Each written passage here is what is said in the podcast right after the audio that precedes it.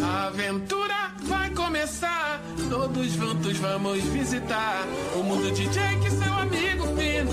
Diversão é aqui, hora de aventura.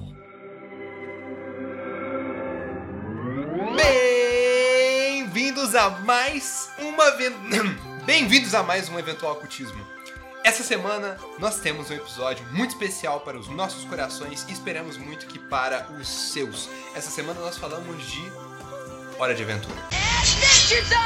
Eu estou aqui essa semana para falar sobre esse tópico tão maravilhoso vindo direto do ápice do Cartoon Network com aquele, o único, o inseto dançante, Pedro Santos. Caramba, que besouro dançarino mandando passinho. Sou eu mesmo. Besouro dançarino. Olá, olá. Boa noite para todos. E aqui também, continuando na pegada da dança, né? Aquele que é bebê, mas como adulto sabe dançar. Vitor Batista. Muito obrigado, muito obrigado. Eu gostaria mais de ser o besouro dançarino, tanto é que eu já fiz a dancinha do besouro dançarino pra vocês. Não lembro se vocês É lembram verdade, disso faz lembro, muito lembro. tempo. Cara, Mas tudo bem, eu posso ser o, o bebê que como adulto sabe dançar, ele é tão legal quanto. Mas assim, pra dança é preciso de música. E com a gente aqui nós temos o filho do urso rapper, Luca Piancastelli. caralho, nunca tive tanto prestígio na minha vida como ser o filho do Urso Rap. Com uma legião de fãs.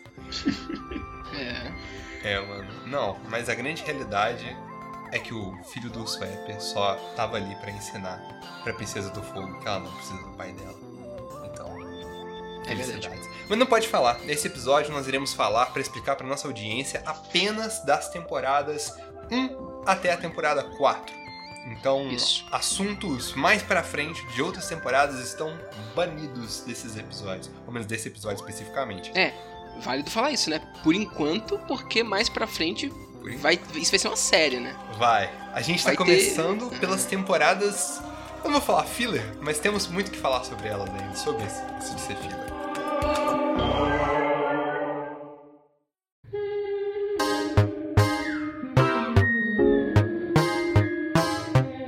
Podemos começar explicando como que vai ser feito, né, esse episódio, como é que ele vai funcionar. É, Ele vai funcionar da seguinte forma: nós vamos começar falando temporada por temporada, falando dos episódios em geral, os arcos que tem ali dentro.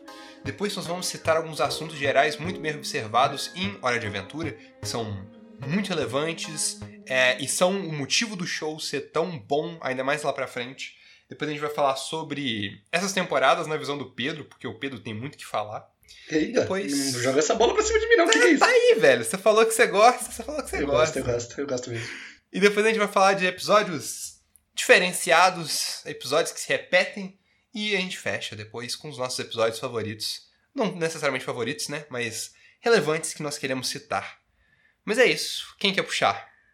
Eu gostaria de falar também que, pelo menos pra mim, o que a gente tá fazendo aqui, a proposta, é porque Hora de Aventura foi um desenho muito clássico no, no Cartoon, que eu acredito que todo mundo viu há muito tempo atrás.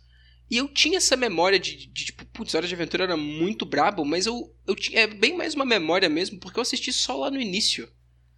Eu, eu assisti só, assim, primeira, segunda temporada no Cartoon, sem ser tudo. E depois, por algum motivo, não ia mais atrás e, e tudo mais. E mais recentemente eu fui ver, e eu acho que foi a mesma coisa com o Luca e com o Pedro. E a gente foi ver e, tipo, é um bagulho muito brabo e continua muito brabo até as temporadas mais pra frente. E é interessante revisitar isso agora e, e falar sobre por que, que funcionou tão bem antes e por que que continua funcionando tão bem nessa retrospectiva. Com Eu certeza. acho legal. Mas a gente pode começar falando sobre o que, que é Hora de Aventura. O que, que é isso? É uma série? Um filme? O que, que é Hora de Aventura? Então, As pessoas sabem. as pessoas sabem nos seus Não, mas dá um contexto. sabem. Vamos dar um contexto. Hora de Aventura é uma animação, se pode se simplificar apenas para isso, mas lançada em 2010, ela foi criada por Pendleton Ward, que foi depois criar o Midnight Gospel, né, que é outro, outra série de animação sensacional. É, atualmente, para quem quiser assistir, ela tá no HBO Max, na sua completude, com vários cortes por conta de ter sido censurado, mas tudo bem. É... O que mais é relevante de mencionar? O que mais é relevante de mencionar? Eu acho que é relevante de mencionar que junto com o Pendleton tem também o Patrick McHale o... e mais uma galera que veio do Flapjack. Sim. Né? Patrick. McHale, esse que foi o cara que fez o Segredo Além do Jardim, que a gente já falou aqui no podcast. É. Então toda essa galerinha do Flapjack aí veio pra esse projeto novo, que é o Hora de Aventura. Deu início pra carreira da criadora do Civil Universo também. Sim, a Rebecca Sugar, é verdade. Eu acho que ela começou a trabalhar no Cartoon nesse desenho. Dizem alguns, alguns círculos que salvou a Cartoon Network, inclusive, a Hora de Aventura, né? Que foi ver sim. Relevante a esse ponto pra poder levantar a imagem e levantar a audiência do Cartoon Network.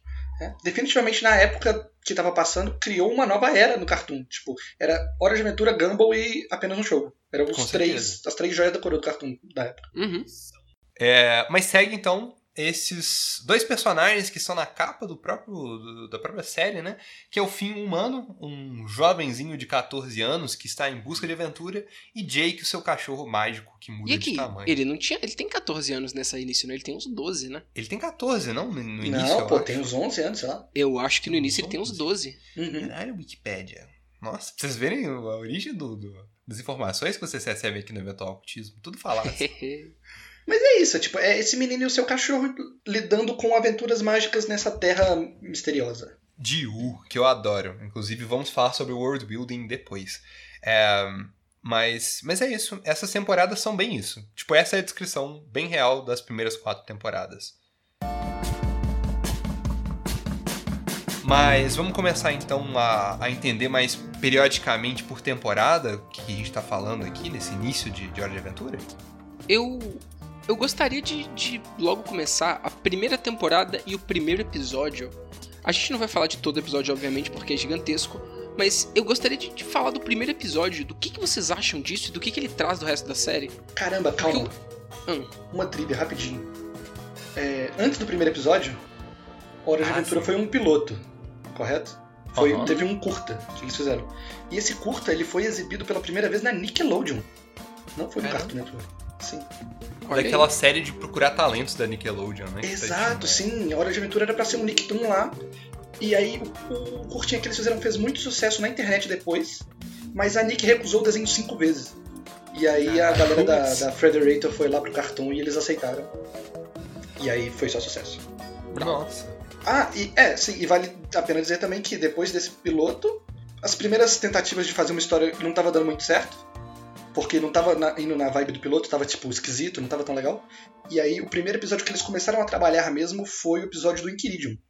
Aham. Então, aquele episódio, teoricamente falando, é o primeiro episódio, mas ele vem bem depois, na, na ordem que tá hoje em dia.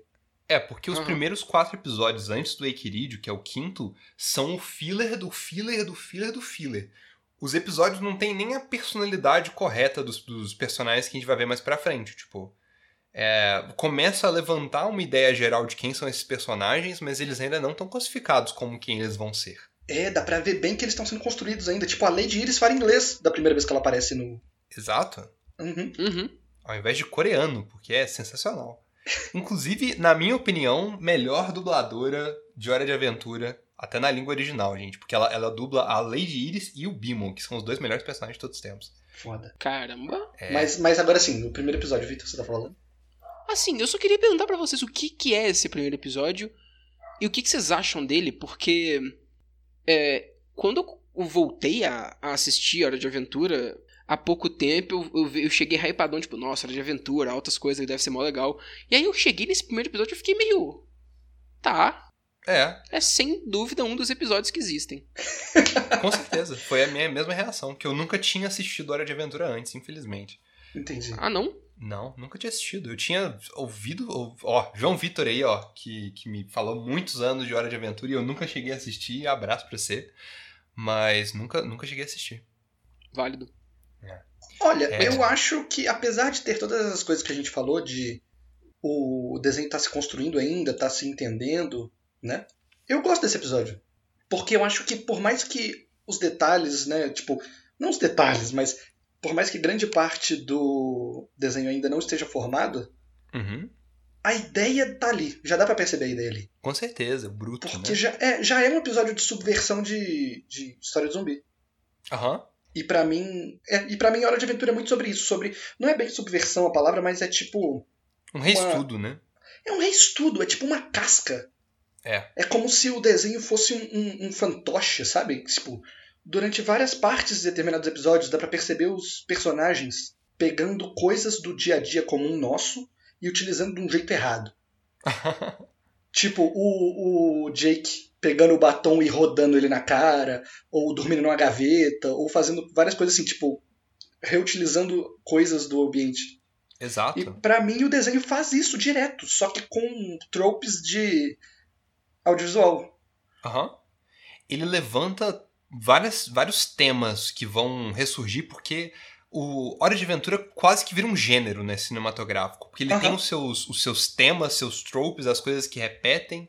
Ele cria uma linguagem muito bem formada e o mundo místico de, de U, você fala aquele mundo no final Uhum. da décima temporada. Você sabe de E- tudo, entende como ele funciona. E eu gosto também, é, mais disso do que o Pedro falou, dele utilizar de muitas coisas, que, misturado com o que você falou, Luca, é que ele consegue fazer referências a, a muitas coisas e pegar muitos conceitos que a gente vê aí, mas dar uma cara muito própria. Sim. Nunca parece que é só uma- aquela referência mais sarcástica, aquela tipo, aquele negocinho que é feito pra você pegar e ficar, ah, entendi aí essa referenciazinha. Nunca é assim. É. Nunca é um negócio mais superficial a referência. É vivido, né? Tudo tem É. uma vida dentro daquele mundo. Tem uma vida, tem um, um sentido e ele pega pra falar alguma coisa em cima daquilo ou pra criar outra coisa em cima daquilo, tipo histórias clássicas de heróis, contos arturianos, ele pega pra poder modificar um pouco e utilizar de, de outras formas, vários gêneros diferentes de de, de histórias, tipo história de zumbi. Nessa temporada mesmo vai ter uma história noir do Bimo. Uhum. Nessa temporada não, nessas, nenhuma dessas quatro aí vai ter aquela história noir do Bimo. Tem muita coisa, Uhum. muita brincadeira em coisas audiovisuais sem perder a essência do que é. Eu acho isso muito, muito legal. Com certeza. Definitivamente.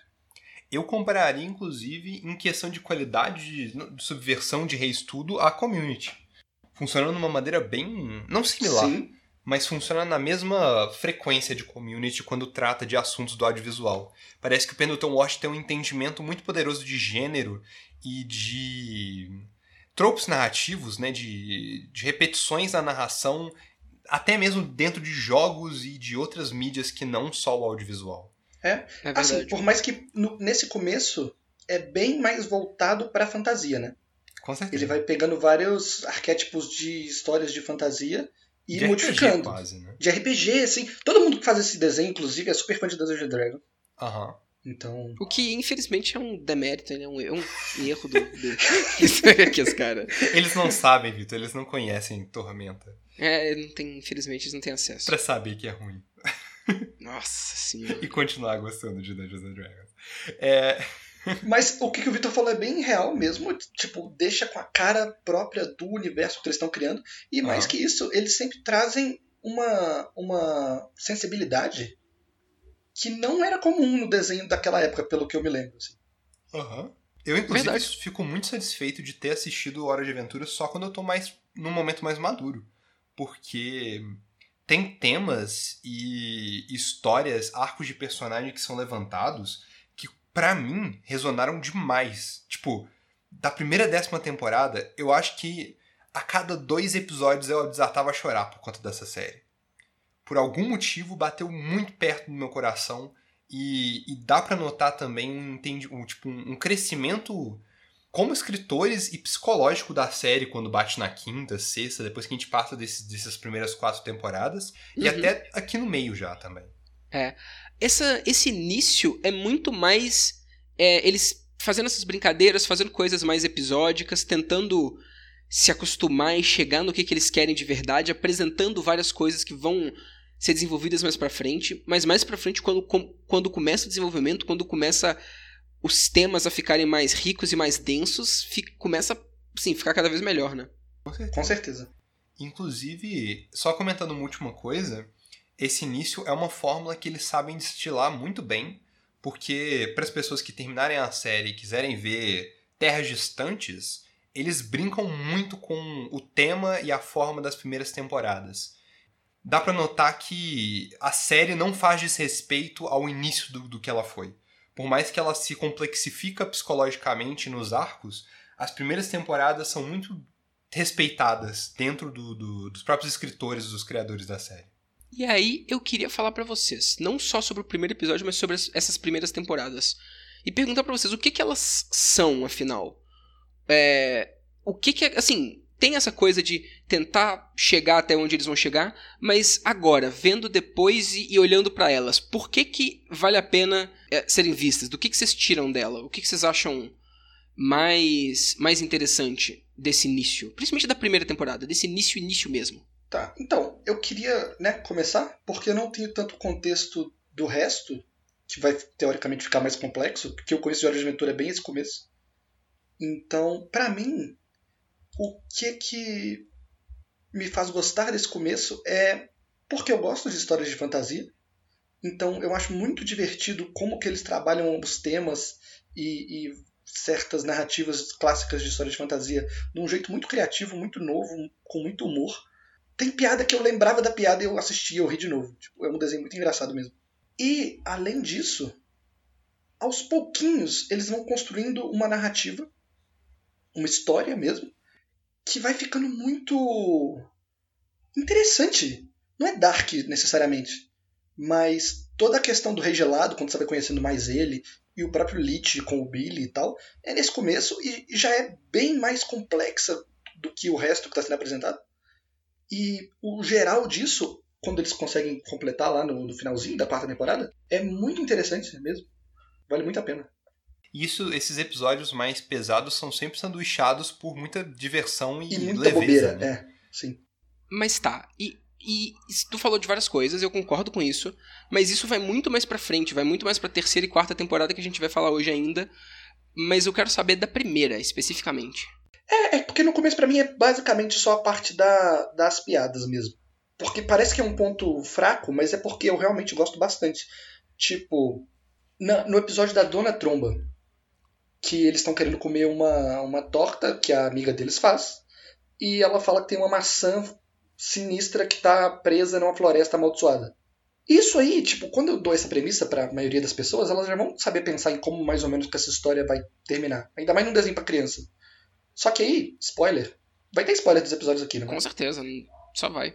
Ah, com certeza. Aham. Spoiler, o episódio vai até eles acharem a maçã, a Dona Tromba come maçã e explode, o episódio acaba. Isso é muito engraçado. Isso é muito bom. E o pro- é, Entendeu? Tipo, essas brincadeirinhas que eles fazem, eu acho que vale muito a pena. O próprio episódio do Inquiridio, que é pra ser uma jornada clássica de, de o, o herói indo encontrar um tesouro sagrado, enfrentando vários inimigos e tal. Só que aí é pra você derrotar os inimigos da maneira mais foda-se, tá ligado? Tipo, você vai derrotar o gigante roubando o dinheiro dele e dando um bicudo no olho dele. Sim. Foda-se. Usando o din- o dinheiro dele de paraglider, porque é dinheiro de gigante. É muito Olha, bom. vocês querem dizer que que Zeppelin e Jonathan Joestar não foram os únicos a usarem paraglider de folha? A diferença é que um é folha de, de É árvore verdade. e outra é folha de dinheiro. É, Realmente, seria o fim o usuário de Ramon. Seria fim. O fim, definitivamente nessa temporada, pode ser um usuário de Ramon, mas Foi. foi, completamente esquecido. Como o episódio que mais me deixa encucado a temporada, todas as temporadas, que é o episódio 11, Bruxo, em que eles viram bruxos absurdamente poderosos, isso nunca mais é mencionado. é. Eu adoro, eu adoro Eu esse gosto episódio, muito também. de verdade. É muito bom. Mas assim, tem algumas coisas que eu quero levantar que eu acho muito legais é, sobre essa temporada. Mande. Eu fico obcecado olhando isso. Que é ah, o jeito que eles começam histórias nessa temporada, sem nenhuma pretensão, e que elas vão ser revisitadas lá pra frente de uma maneira muito interessante e que nunca foi pensada no seu início. Como, por exemplo, é, os episódios da, da realeza do, do, é, do Reino Doce, os episódios do Encaridium, os episódios da própria Marceline, que cresce como uma personagem demais, o medo de oceano do fim, é, o que mais? A, a magia ocultista pra caramba do Rei Gelado. Então, são várias coisas que são levantadas nessa temporada com completa despretensão, mas que são meio que utilizadas como blocos de fundação para outras temporadas, de uma maneira que elas tipo se restringem àquilo para poder criar coisas dentro de um universo que faz sentido. E eu acho essa temporada sensacional por conta disso. Uhum. É, eu fiz essa pergunta porque muita gente vendo Hora de Aventura agora, tipo, olhando para trás e vendo Hora de Aventura, é, ainda mais gente que não conhece muito, o que conhece deve, assim, acredito eu, que seja muito relacionado a os plots maiores e muita gente gosta muito de falar da world building do mundo de O e ficar falando de ah, olha como que a história é mais sombria do que parece, e o mundo na verdade é outra coisa. As pessoas vão muito para esse lado. E assim, esse início não tem muito disso. E eu consigo muito facilmente ver pessoas começando a ver de aventura por causa desse lado e chegarem na primeira temporada e ficarem um pouco decepcionadas. É, eu também consigo. Eu consigo ver gente querendo pular esse começo, inclusive. Sim. Eu fiquei assim. Sério? Eu tava com esse... Porque eu nunca tinha assistido antes, eu não sabia nem direito o que, que o show era sobre, né? É, então eu cheguei nas expectativas do pessoal me contando sobre os, os grandes arcos. A coisa que eu mais lembro é eu, jovem impressionável, ouvindo histórias do Lich, o quão maneiro era, a Grande Guerra. E aí eu cheguei na primeira temporada muito hypado, e aí tem um apocalipse zumbi numa festa de pijamas, e eu fiquei tipo, pera, eu tenho que segurar minhas expectativas um pouco. Uhum. Porque começa bem diferente. É. E. Mas eu, eu concordo com o Pedro. Começa diferente e não começa construindo tanta coisa de, de plot, mas não é o, o que importa nessa, agora, sabe? É zero demérito, eu É, acho sensacional. não tem problema. E, e é um início ainda que, legal. E eu acho que o foco do que, o- do que o Pedro falou é isso, sabe? Ainda é muito divertido. Você tem que ver mais é, pensando com isso na cabeça, de que tu vai estar vendo um negócio divertido, com piadas legais, com personagens legais, porque o casting de Hora de Aventura é um dos pontos mais altos pra mim. É muito personagem certeza. legal. E explorar os personagens e o que, que eles são, mesmo que nesse inicinho eles ainda não sejam muito bem moldados e não sejam muito firmes do que, que eles são, ainda é uma coisa que é feita. Até porque o medo de, de Oceana, a talassofobia do fim, tá aí desde agora. Já é um, um episódio focado nele e que tem um certo desenvolvimento de personagem aí, sabe? tem um medo, né? Que é também um personagem que é muito. É, espelha bem, ou ao menos dá início a vários personagens que, que vão acontecer mais pra frente, que são extremamente é, ligados ao psicológico dos personagens. E são personagens super complexos pra proposta que eles querem fazer, que é tipo. Apresentar sentimentos muito relevantes pra um público geralmente infantil. Sim, sim, É, Exato. eles tratam muito interessantemente, tipo, isso daí. com certeza. É, só pra terminar esse assunto, né, juntando um pouco com o que o Vitor tava falando, eu acho que ir pra esse começo como se fosse uma série mesmo, tipo, ir esperando que seja uma narrativa concisa do começo até o fim, nesse ponto do desenho, é errado. Aham. É com expectativas erradas. Porque eu acredito muito que nesse ponto ele é só um desenho sem pretensão de ser nada mais que um desenho. Então eu até discordo um pouco da separação de, de temporadas, tipo é, primeira temporada ou ordem de episódio, porque não é pra ser visto como uma série, sabe? É mais pra ser visto, tipo, você tá sem fazer nada, tá de bobeira lá de tarde, liga, vê uns dois episódios, acabou, se divertiu, riu ali. Aham. É, eu acho que só cria necessidade depois que, tipo.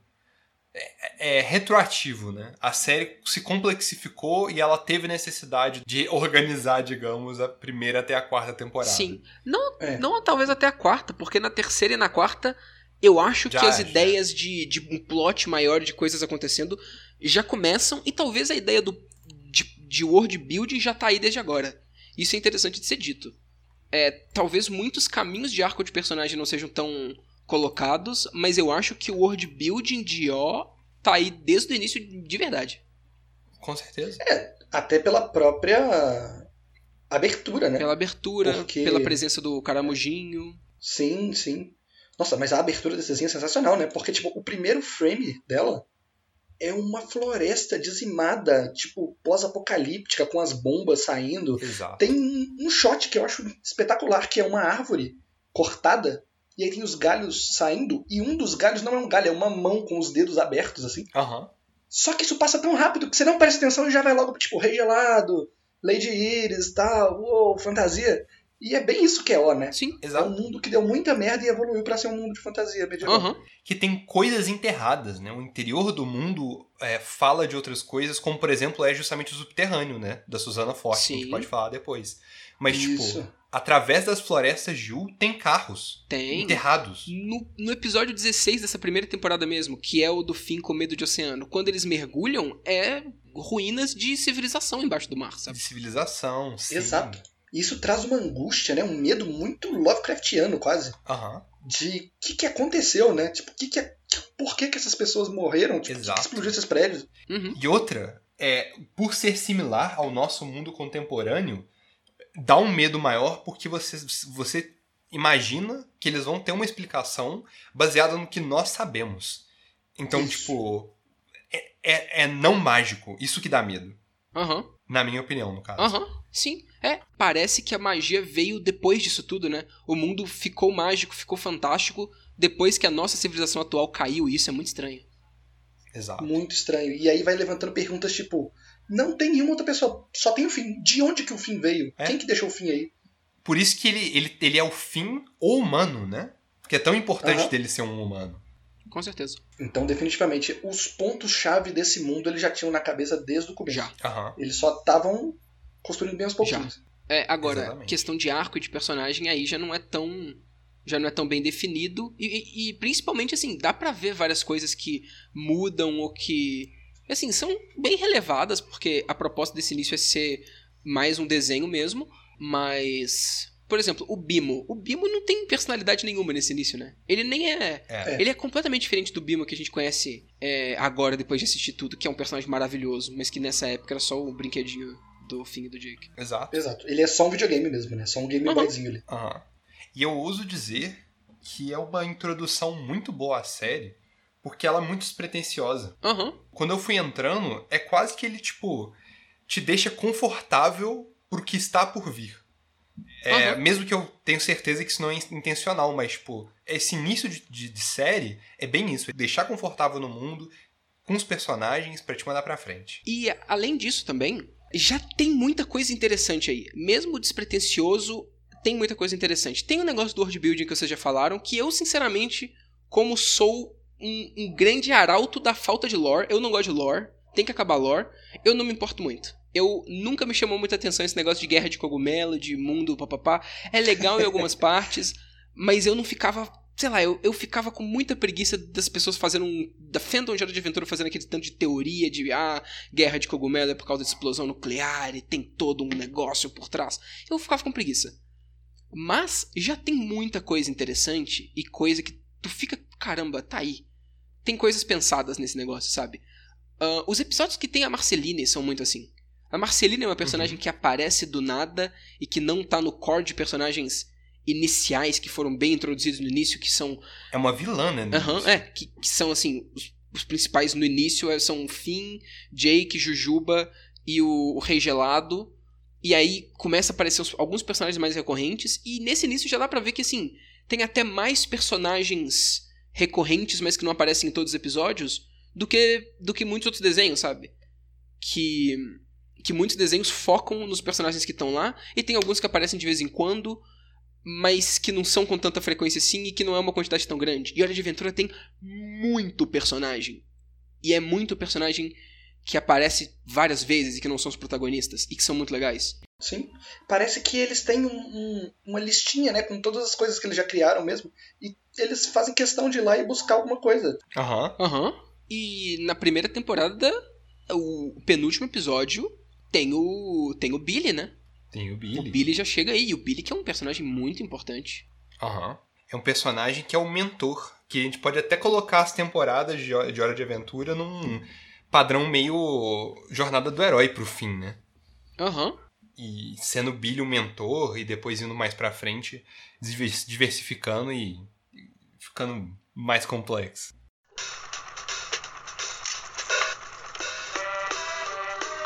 Eu com dois malucos estou navegando. O meu dedão do pé vou mergulhando dentro d'água.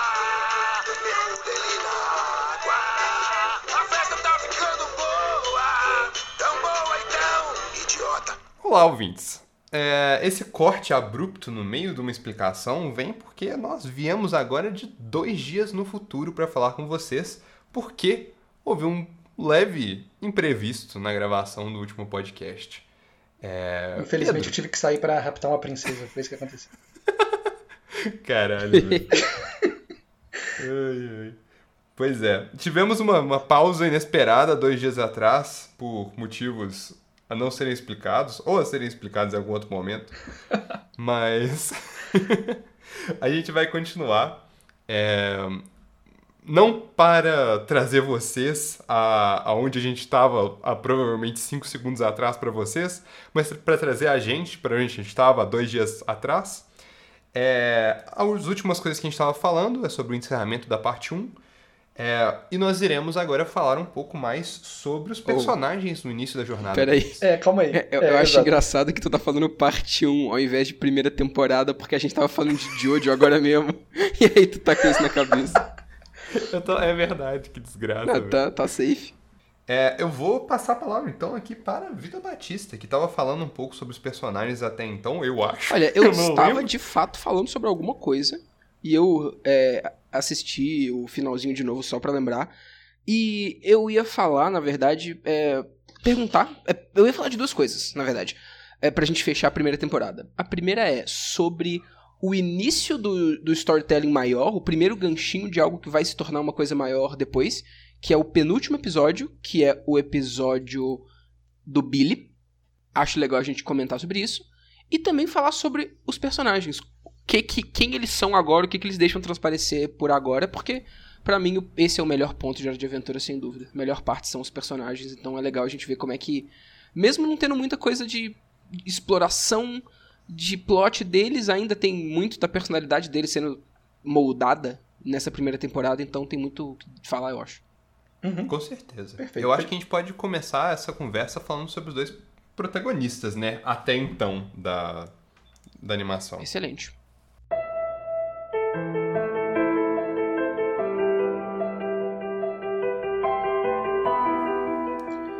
Então, o fim. Eu vejo muita gente criticando o fim. Por quê? Falando que, ah, meu Deus, moleque burro, moleque idiota, só faz merda tal. Mas, porra, ele me dá muito. Ele me passa muito bem a vibe de que ele é uma criança de 11 anos que quer sair e fazer merda. Sim, E é isso o personagem dele. Ele não é ruim, ele não é mau, ele não é burro, ele é só uma criança. mas é que tá. Uhum. Eu concordo que ele não é ruim e, tipo assim, ele não é mal e a gente nem necessariamente tem que julgar ele por algumas bosta que ele faz. Mas não quer dizer que a gente tem que gostar dele também. Justo. E nesse início eu não vou falar pra você que eu não gostava muito dele, não. Eu achava ele muito é, criança chata mesmo. Entendi. Inclusive a voz dele nesse início é insuportável às vezes. Eu. A, a voz de, de criança, mega ah, não. estridente. Eu não tipo, sei dizer porque eu não. Eu só vejo. Eu só vi dublado. Então. É, eu Ah, a não dublada é igual o desenho inteiro. né? Válido, válido, válido. Mas. É. Ah, pode falar.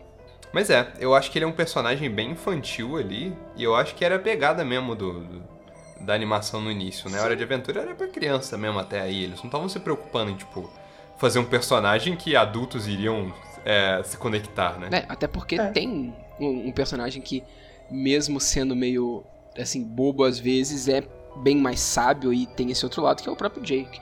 Que, inclusive, Que é jogo. eu acho ele muito parecido com o Spencer de iCarly. Se for parar pra pensar mesmo.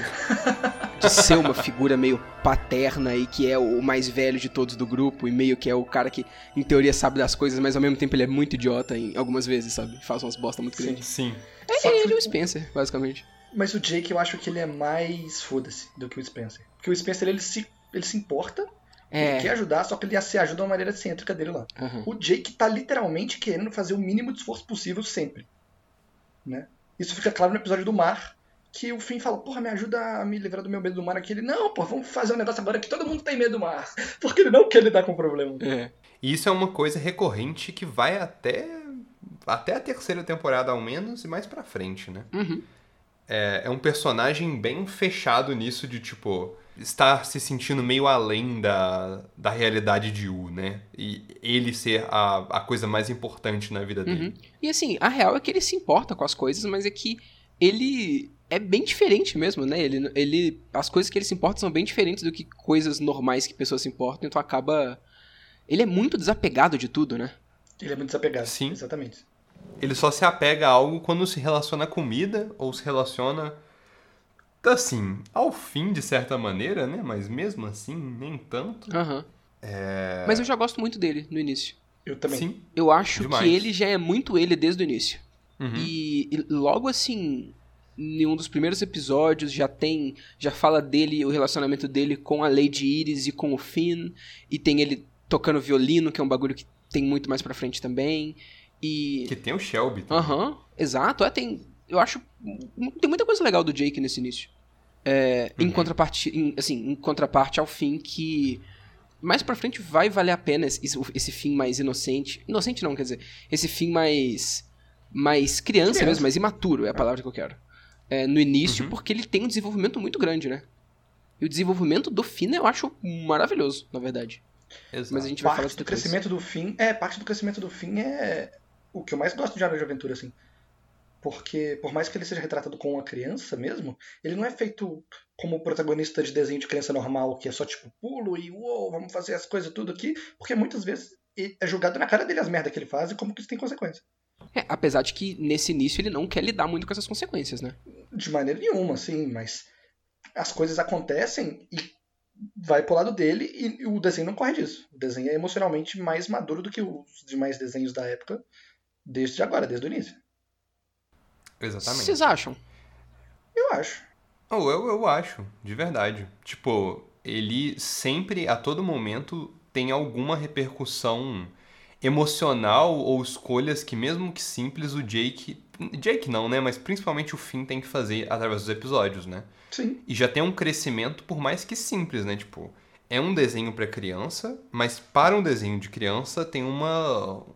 Tem um emocional muito grande ali. Isso vem muito, Vitor, por conta do fato do desenho ter esse aspecto de querer subverter as histórias e os, os negócios de fantasia. Porque, por exemplo, na história do. do da Cidade dos Ladrões, por exemplo, Aham. ele fica muito conflitado, cara. Ele tem um dilema emocional fortíssimo naquele episódio. É, mas nesse início é só porque ele tem essa noção muito básica de ser um herói, que ele ainda não sabe muito o que, que ela significa, e a gente pode ver que nem quando ele tenta saber o que significa ele consegue, né? Até porque o, o Inquirídio aparentemente não ajuda em nada, não tem nenhuma informação útil pra ele. E então ele só começa a entender um pouco mais do que que é ser um herói mais pra frente, quando ele realmente encontra o Billy, né? Aham. Mas nesse início ele é só, tipo, muito vou salvar pessoas e vou ajudar todo mundo dando porrada em quem é mal. E é isso. E. É, tem, tem alguns conflitos em algumas coisas, mas é sempre em conflito com essa noção muito básica, sabe? Sim, Ou, sim. eu discordo. Hum. Porque tem alguns episódios que são muito relevantes que talvez não tenham uma conclusão com uma- um crescimento emocional muito grande do fim, mas que ele é, tipo, confrontado com coisas muito maiores do que ele consegue entender. Como, por exemplo, o próprio Nepter, que ele tem uma criança, essencialmente, né? Ele cria um robô e essa, esse robô vê ele como um pai. Uhum. E em segundo momento, que eu acho que é um, é um dos meus personagens favoritos, que eu mais amo odiar através de Hora de Aventura inteira, que é a Cidade das Aberrações. Que é um episódio que o, o Finn vai contra o Homem Nossa, eu Mágico. odeio né? tanto e ele. o Homem Mágico. Eu adoro o mágico. Eu gosto muito do mágico. O Homem Mágico ensina pra ele que a vida às vezes é só desgraçada. Que ele faz as coisas só porque ele é um babaca. Tem gente que é só cuzona. Exato. E, e esse é um dos maiores crescimentos que eu vejo do fim, que ele só, tipo, aceita isso. Ele fala, não, às vezes tem pessoas que são só ruins mesmo. E eu não tenho nada que eu possa fazer pra poder melhorar isso. Então, tipo, por mais que eu acho que são alguns episódios bem, assim, através da série e que na maior dessa temporada, né? E que na maior parte o fim tem essa questão de ser infantil e ser sempre, tipo, cabeça dura e resoluto no que ele acha, tipo, é, seguindo sempre a, o sentimento mais interior dele, né? O instinto dele. Eu acho que ele ainda tem alguns crescimentos que a gente vai ver crescendo dentro dele através das outras temporadas. É, Talvez por causa do caráter mais episódico, eu tava querendo muito mais consequência pra essas coisas que ele fazia. E, e não tem. Não tem muito agora, sabe? Tipo assim. é, Dona Tromba explodiu no final, é isso aí mesmo. Nada. No próximo episódio, eles estão completamente normais. Ele não tá se sentindo culpado nem nada porque ela explodiu depois de comer a maçã. Ou em algum, vários outros momentos que eles acabam fazendo umas bosta também e que nunca necessariamente tem alguma, alguma consequência pra isso, sabe? É, definitivamente esse crescimento dele vai ficando maior no, no decorrer do desenho. Uhum, Mas eu acho que ele já é presente desde o começo, sim. uhum, É. uhum. Mas saindo um pouco do personagem do fim e indo pra duas outras personagens que são centrais, se não personagens principais através da- das outras temporadas, a Princesa Jujuba e a Marceline, eu acho que nessa primeira temporada os escritores não tinham a mínima ideia de quem as duas eram. A Marceline se acha também? Eu acho. Eu acho que a Marceline era pra ser uma vilã antagonistazinha e ela cresce muito através das outras temporadas. Ela fica mais um conflito interno do que um conflito É, olha- externo e ela acaba se tornando muito amiga dos dois. Eu acho muito difícil eles terem planejado esse arco todo maravilhoso que a Marceline teve depois, porque ela só tem dois episódios que ela aparece nesse início, e um ela é bem É. antagonista, e na- no outro é um pouco antagonista também, na verdade. Bastante Exatamente. antagonista, mas é porque pra- o personagem dela era esse, tipo, ela é aquela amiga, mas ela é, tipo, meio. Ela é vampira, ela não sabe que que ela, quando, ela, quando que ela tá fazendo coisa errada ou não. E. Ela É, é, mas meio isso só adolescente para a rebelde. partir da segunda temporada. Ela tipo, continua rebelde, só que o Finn descobre o rolê dela de que ela é do Malzone e aí parece ter graça pra ela. É. Pra Ah. mim é isso. Não sei, é, não pode sei. Ser, pode ter, ser só uma maneira muito extrema que eles resolveram mostrar ela no início, é, e não necessariamente pensaram pra ser assim e depois mudaram. Sim. E, É, assim, eu, eu não acho vejo também que. como uma mudancinha ali no meio. Eu não acho também que ela foi planejada 100% desde o começo, porque nada desse desenho foi. Aham. Mas. E aqui, uma, uma prova muito grande disso é que, né, episódio 16 aí, que é o que o Finn fica com. tem esse problema todo com a talassofobia e com medo do oceano. Mas antes disso, no episódio 8, que é o que eles encontram os investidores lá, os executivos no iceberg, eles encontram num iceberg, no mar, e o Finn tá brincando no mar. E, tipo, ele tá de boa, sabe? Exato. Então não faz nenhum sentido ele não tá com ele medo do pula mar do oito pier episódios na água, né? Exato, ele pula do pier no mar e fica tranquilo. É, ele pula do pier no mar e fica tranquilão. Então, tipo, dá pra ver que os caras não estavam planejando muito mesmo. Hum, Ah, Vitor, pode só ter sido um lago. Aham, é. Com calotas Aí, polares claramente, derretendo, né? Num lago. Exatamente, pô, exatamente. É um mundo fantástico, por que não? Tá certo. É. Com a Marceline, realmente eu sinto que eles tinham uma ideia de o que, que é aquele personagem, mas eles não sabiam direito como abordar. E aí aproveitaram que é nosso primeiro contato e resolveram fazer essa versão mais extrema, mais estranha dela, assim. Só que a Aham. Jujuba, eu sinto que ela já muda muito desde o começo. É. Sim. Ela começa só como uma princesa, tipo, já meio estranha, né? Meio desajustada, É, assim. Então é, ela, ela não é não a é- princesa comum. É, que ela a não é uma conhece. princesa tão genérica porque ela já tem muito esse negócio de cientista e tal. Mas É. não passa muito disso também. É, no primeiro episódio ou nos primeiros episódios ela é só insana mesmo. Ela é só completamente louca. É. Porque ela, ela age de uma, de uma maneira super, tipo, é, in- incoerente às vezes. Ela é meio. Já colocam essa questão dela ser é, meio, tipo, controladora contra é, os, os súditos, né, do Reino Doce. Mas ainda assim, ela ainda, tipo, não tem o que ela vem a se tornar nas outras duas temporadas, né? Ou, é, eu só queria falar que vocês sabem do termo flanderização, né? De fazer as pessoas se tornarem Então, Flanders. É, em- que pra quem não sabe, em séries quando, principalmente séries de sitcom ou mais é, que, que personagens têm tropes específicas e piadas mais recorrentes, que um personagem começa sendo um personagem de verdade, mas aí alguma piada ou algum aspecto daquele personagem que normalmente os fãs gostam muito começa a ser ressaltado demais e demais e demais até que ele vira só aquilo. Que é algo que acontece muito recorrente em, em sitcoms. E Hora de Aventura foi o contrário disso, né? Os personagens começaram muito mais estereotipados e muito mais só pra fazer umas piadas aí. E depois eles foram ficando muito mais complexos. Eu acho muito interessante isso.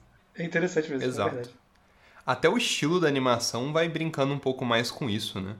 Porque, se eu não me engano, a diferença de temporadas em questão de tipo, detalhe, expressão facial, cor, é, sombra, muda demais.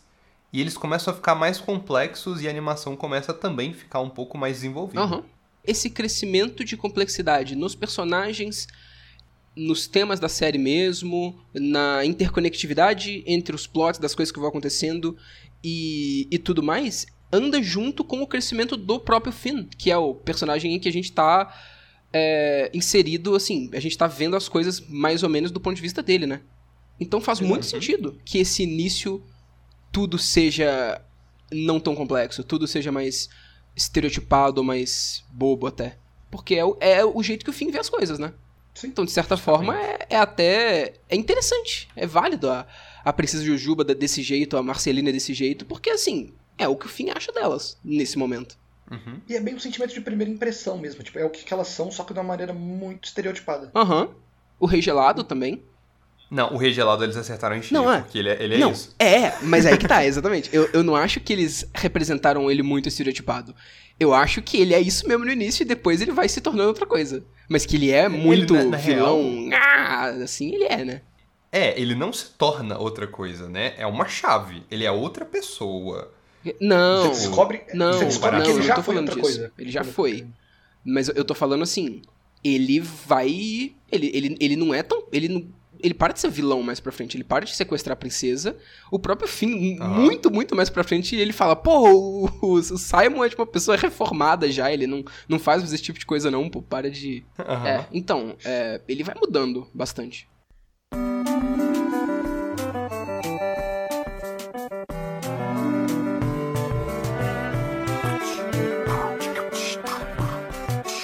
Então tá, segunda temporada.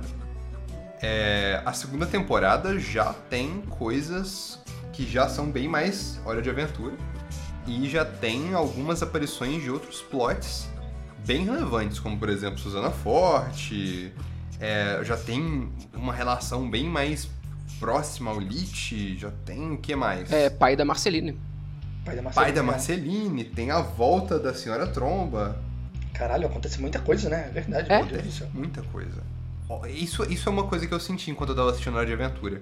São episódios curtos, é, só que cada um deles é bem denso, então eu demorei muito, tipo, emocionalmente pra poder absorver as coisas na série. Aham. É, na própria segunda temporada tem alguns episódios muito interessantes, como por exemplo dos feijões, que eu acho muito legal. Você lembra desse, você lembra desse episódio? A premissa desse episódio é muito boa. Sim. Aham. Que Fala vai- aí, fala aí. Falo, falo que tem um guardião gnomo, cavaleiro gnomo, que ele tá guardando três feijões dentro de um baúzinho e ele tá guardando eles porque é profetizado que desses três feijões, dois vão ser tipo show, só que um vai ser muito do mal. Aham. E aí o Finn vê isso e ele não consegue se segurar porque ele tem essa porra de que ele tem que ajudar todo mundo. E o cavaleiro gnomo tava velhinho, coitado, não tava aguentando mais. Aí o Finn falou: Não, pode deixar aí que a gente vai cuidar pra você e fica de boa. Só que ao mesmo tempo, o Jake tá querendo ir pra maratona do sorvete, que eu não sei o que, que é, mas parece ser uma coisa muito incrível. e aí é. ele fala: Cara, a gente não pode ficar aqui pra sempre guardando esses feijões porque eu preciso ir comer sorvete. Então planta essa porra toda aí. O que nascer do mal a gente mata e vamos embora. E é isso, e como que se se desenrola depois é muito interessante. É, acaba que a coisa que pra, aos olhos do fim seria menos letal e mais tranquila é a coisa mais maligna. Então já dá início pra uma nova percepção do fim também, que tipo é, os preconceitos dele com o mundo de U e os preconceitos dele com o que, que é mal e o que, que não é mal já começam a ser literalmente plantados nesse episódio. Que começa a lidar com a situação da Princesa de Fogo mais pra frente, ele começa a entender, tipo, que a forma de lidar até com o próprio Rei Gelado não é saindo na porrada. Então, tipo, ele já começa a ter as, su- as suas crenças quebradas é, a partir desse. Eu acho que a partir desse episódio especificamente, que é muito relevante. Com certeza. Assim, essa mesma percepção, Luca, continua muito no episódio seguinte, que é o episódio do rei dos, dos goblins lá. Sim. Que é certeza. basicamente a mesma coisa, né? Ele tenta fazer uma coisa, uma atitude bondosa e acaba que tudo tá errado. Aham. Ele tenta se tornar o, o- o novo rei dos goblins, né? Porque o antigo era muito. maltratava tudo. E aí ele descobre também a questão da nobreza, que eu acho que também entra muito em conflito com a personagem da princesa Jujuba, que é tipo. A nobreza às vezes não é sobre ser bom ou ser mal, é sobre seguir as tradições e servir um povo. que é uma coisa que, nossa, demora muito tempo para poder desaguar de novo na série. É uma coisa que é apresentada ali de uma maneira muito legal e que eles vão voltando e voltando até que, tipo, a gente entenda direito como é que funciona essa questão da nobreza no mundo de Yu. Uhum. Uhum. E, e é legal porque o Finn tem uma percepção muito heróica da nobreza também, né? Tipo no, no próximo, no próprio terceiro episódio, o Lealdade ao Rei, que simplesmente o Rei Gelado corta a barba e vira o Rei Maneiro, e aí o Finn instantaneamente jura lealdade a ele só porque ele é um rei, sabe? Porque Exato. é isso que o Finn faz. E mais pra frente vai ter mais coisas sobre isso também, dele jurando lealdade a reis aí, isso não necessariamente sendo muito bom. o Victor evitando de dar spoiler. é, ué, só tô deixando o foreshadow aí do que, que vai acontecer. É muito bom. Inclusive, essa questão conecta bem com essa, esse paralelo desses poucos episódios, né? Tipo, é, entender o que é nobreza, é, insatisfações e tal, mas eu vou tentar não comentar tanto e, e guardar para outros episódios que a gente vai falar sobre a Hora de Aventura.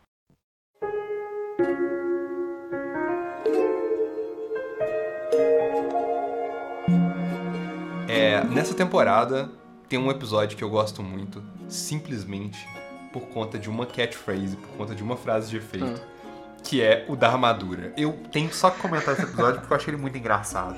Ah, sim. Que, tipo, é essa trope de, tipo, a armadura mais poderosa é a coisa mais importante para um guerreiro. E a sua armadura não é. Que eu acho muito bom. É. É, Mas é uma temporada que meio que. Continua igual a primeira, né? Ah, mas eu já acho que ela já implementa muito mais coisas interessantes que vão evoluir pra se tornar o que que Hora de Aventura é maneiríssimo, Aham. ao meu ver. assim. Por exemplo, o próprio episódio do. que eles vão visitar a morte, no Reino da Morte. Ah, sim. É Isso nessa aqui. temporada? Sim, é nessa temporada, episódio 17. E é muito maneiro, o mordomo menta só se, se revelando uma porra de um necromante maluco. Aham. Mano, é muito legal. Uhum. vários personagens começam a se revelar. A gente tem um pouco mais de um de um insight na própria Marceline que muda um pouco sua percepção. Algumas tradições clássicas de Hora de Aventura já são formadas nessa temporada, como por exemplo é, essa paixão do Jake e do Finn de fazer filmes, né?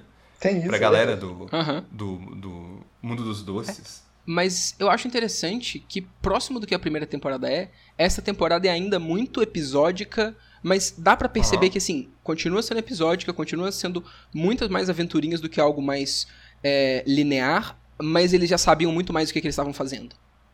Sim. Então já Exatamente. começa introdução de muita coisa que vai, vai mais pra frente. Igual algo, algumas coisas que já falaram, e mais o plot da Marcelina com o pai dela também, que é uma coisa que é uma coisa muito legal e que assim, não tem uma conclusão ainda aqui, mas você quando tu vê você sabe que tipo vai ter mais coisa sobre isso, com certeza.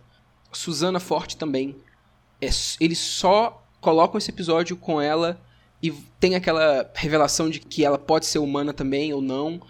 E assim, Uhum. você sabe que vai ter mais coisa sobre isso. No final daquele episódio, você sabe que isso só não vai ser deixado aqui. É um tanto de inicinho de plot que vai. é, que vai se pagar muito mais pra frente, né? Exatamente. E realmente é algo que a, a série espera e deixa, tipo, um bom tempo pra criar. é, criar histórias, né? E criar. sei lá. Conjecturas entre, entre a própria comunidade de Hora de Aventura, que eu acho que foi uma das coisas mais divertidas assistindo.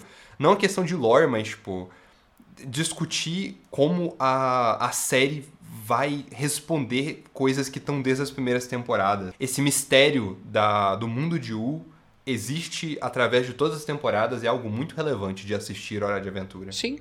Assim, por mais que eu mesmo não, não goste muito de lore, assim, mas é algo que era muito dis- discutido e é algo que, assim, completamente ok vocês gostarem. Não, não tem problema nenhum, não. Não é só porque eu gosto que eu vou condenar nada disso. É maneiro. Muita gente discutiu, interessante. Mas eu senti o ódio dentro do Não, não, de forma alguma. É legal. Eu sinto ódio, eu sinto ódio porque o Vitor citou isso da última vez que a gente tava gravando e eu lembro. Sim, Não é. é. Eu Sim, falei que eu não gosto. falando, mas tipo, falei que pra mim não é a parte mais legal. Tem muita coisa muito mais legal. Com Mas certeza. se você gosta, tudo bem. Não, não tem. Os caras ficam rindo, eu tô falando sério.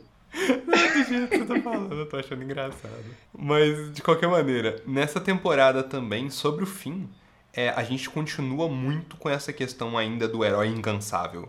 Tem até o, o episódio 7, por exemplo, dessa temporada, que é o incansável, né? É, é, é ele tendo que ser herói ao máximo possível e ele só ganha validação, primeiro, quando ele recebe algum incentivo ou algum prêmio da, da princesa, ou quando ele se prova que ele só consegue e, e dor é irrelevante e, e a jornada dele que é o importante. Aham, Que é algo bem central do personagem dele nessa, nessas primeiras temporadas. aham. E esse episódio é perfeito também porque apresenta o deus da festa aqui. Deus Porra, da top 10 festa. E personagens. tem o Jake dançando com o besouro, que é uma das minhas cenas preferidas de Hora de Aventura inteiro. Aham, Mas. perfeito. A Princesa Jujuba é legal também, porque agora dá pra ver mais quem ela é. Ela encapsula muito bem esse negócio que a gente tava falando antes de de uma pessoa que se importa com o reino dela e que é uma pessoa legal, na verdade, que ela é, assim, amiga do, do Finn, do Jake, das outras pessoas, mas ela se importa muito, muito, muito com o reino dela. E eu gosto muito desse contraste dela ser uma pessoa gentil e do nada dela fazer uns bagulho muito maluco e muito absurdo pro bem do reino. E eu acho que nessa temporada a gente começa a ver mais esse lado de. Assim, eu ficava até meio desconfiado, tipo, nossa. É, Aham. Sei lá se essa pessoa aí é, é uma pessoa boa. Até porque teve mais foco também no fim sendo apaixonado por ela nessa temporada. Então, como tava dando muito foco nisso e como começou a, a transparecer muita plot maior que ela poderia estar envolvida, principalmente mais no final dela já saber os bagulho tudo do Lich, já falar pro, pro Finn dele preso no âmbar e tudo mais. Eu ficava com o maior medo, tipo, putz, eu não sei se eu confio nessa, nessa pessoa, não. Aham. Aham. Porque de vez em quando dá uma sensação só de que ela tá brincando de casinha com todo Sim. mundo bem doce, né? Que ela tem todo mundo sob controle em todos os momentos. Isso é muito zo... Tipo, dá um medo até. Mas eu acho que essa temporada é meio que sobre isso, né? A gente pode pular então para o finalzinho dela, que o finalzinho dela é muito O legal. final muito dela é muito importante. relevante. Episódios ali, Furia Mortal e qual que é o outro? Recuo mortal. É. E recuo mortal. Recuo Mortal. Exato. né? Que aí sim é o primeiro embate X1 do fim contra o Lich, pô. Pois é. Exatamente. O primeiro de vários vindouros. Exato. É, é justamente. Já começa com já começa com o payoff daquela porra daquele caracol. Que todo episódio tem aquele caracol. Aham. E aqui ele serve pra alguma coisa. Exatamente. O caracol que é só um. É só um easter egg, né, de todos os episódios. Os, é, os roteiristas usam de uma maneira bem curiosa, porque, tipo, como ele está em todo lugar, em todo episódio, ele foi é, essencialmente possuído pelo Lich e é a forma que o Lich escapa à sua prisão de âmbar. Exatamente. Nesse episódio a gente é apresentado também a essa entidade que é o Lich, que a gente tinha dito que o Billy derrotou ele e prendeu ele nessa nessa prisão de âmbar, assim. Um rolê meio mosquito do Jurassic Park. E aí, por um deslize, né? Porque você tem que usar proteção, porque o Lich é muito poderoso, ele vai te possuir e mexer com a sua visão de mundo e quer matar a porra toda. O Lich é sinistríssimo. Ele acaba possuindo o caracol, como o Luca disse, e foge. E aí cabe aos nossos heróis tentar derrotá-lo. E aí já apresenta algumas coisas centrais do personagem, né? Que é aquela bacia de energia nuclear, né? Parece.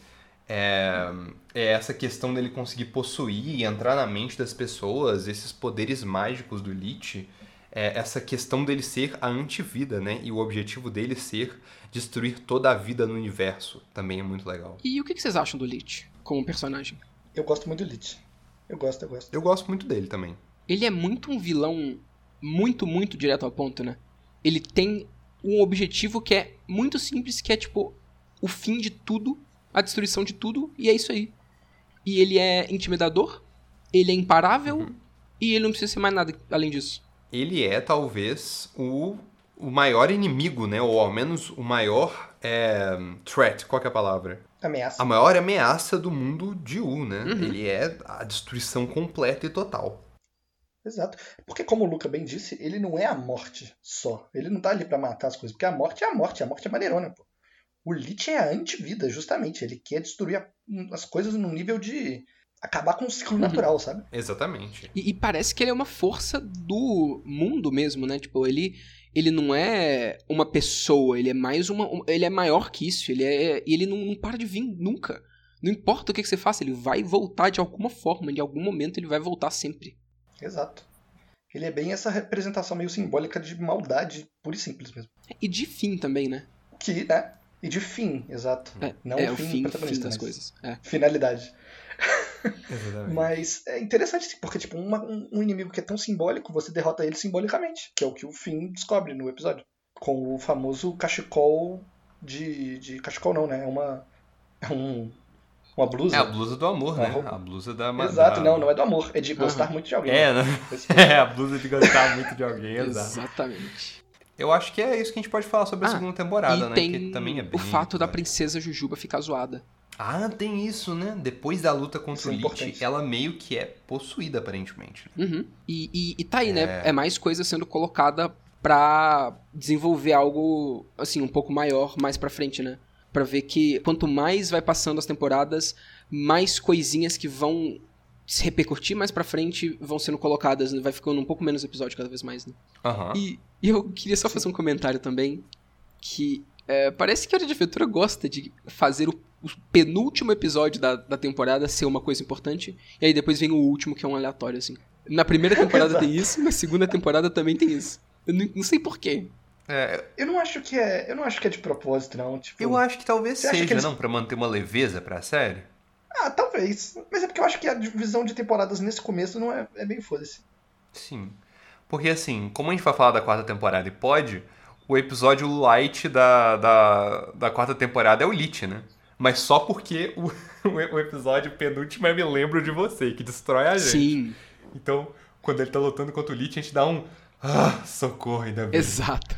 E eu nem considero o Lich, tipo, eu nem considero o Lich episódio light também, não. Eu já acho o Lich, aquela trilogia ali, eu considero aquela trilogia o final da, da quarta temporada. Com certeza. Por mais que os outros dois sejam no, na Sim. quinta, né? Mas.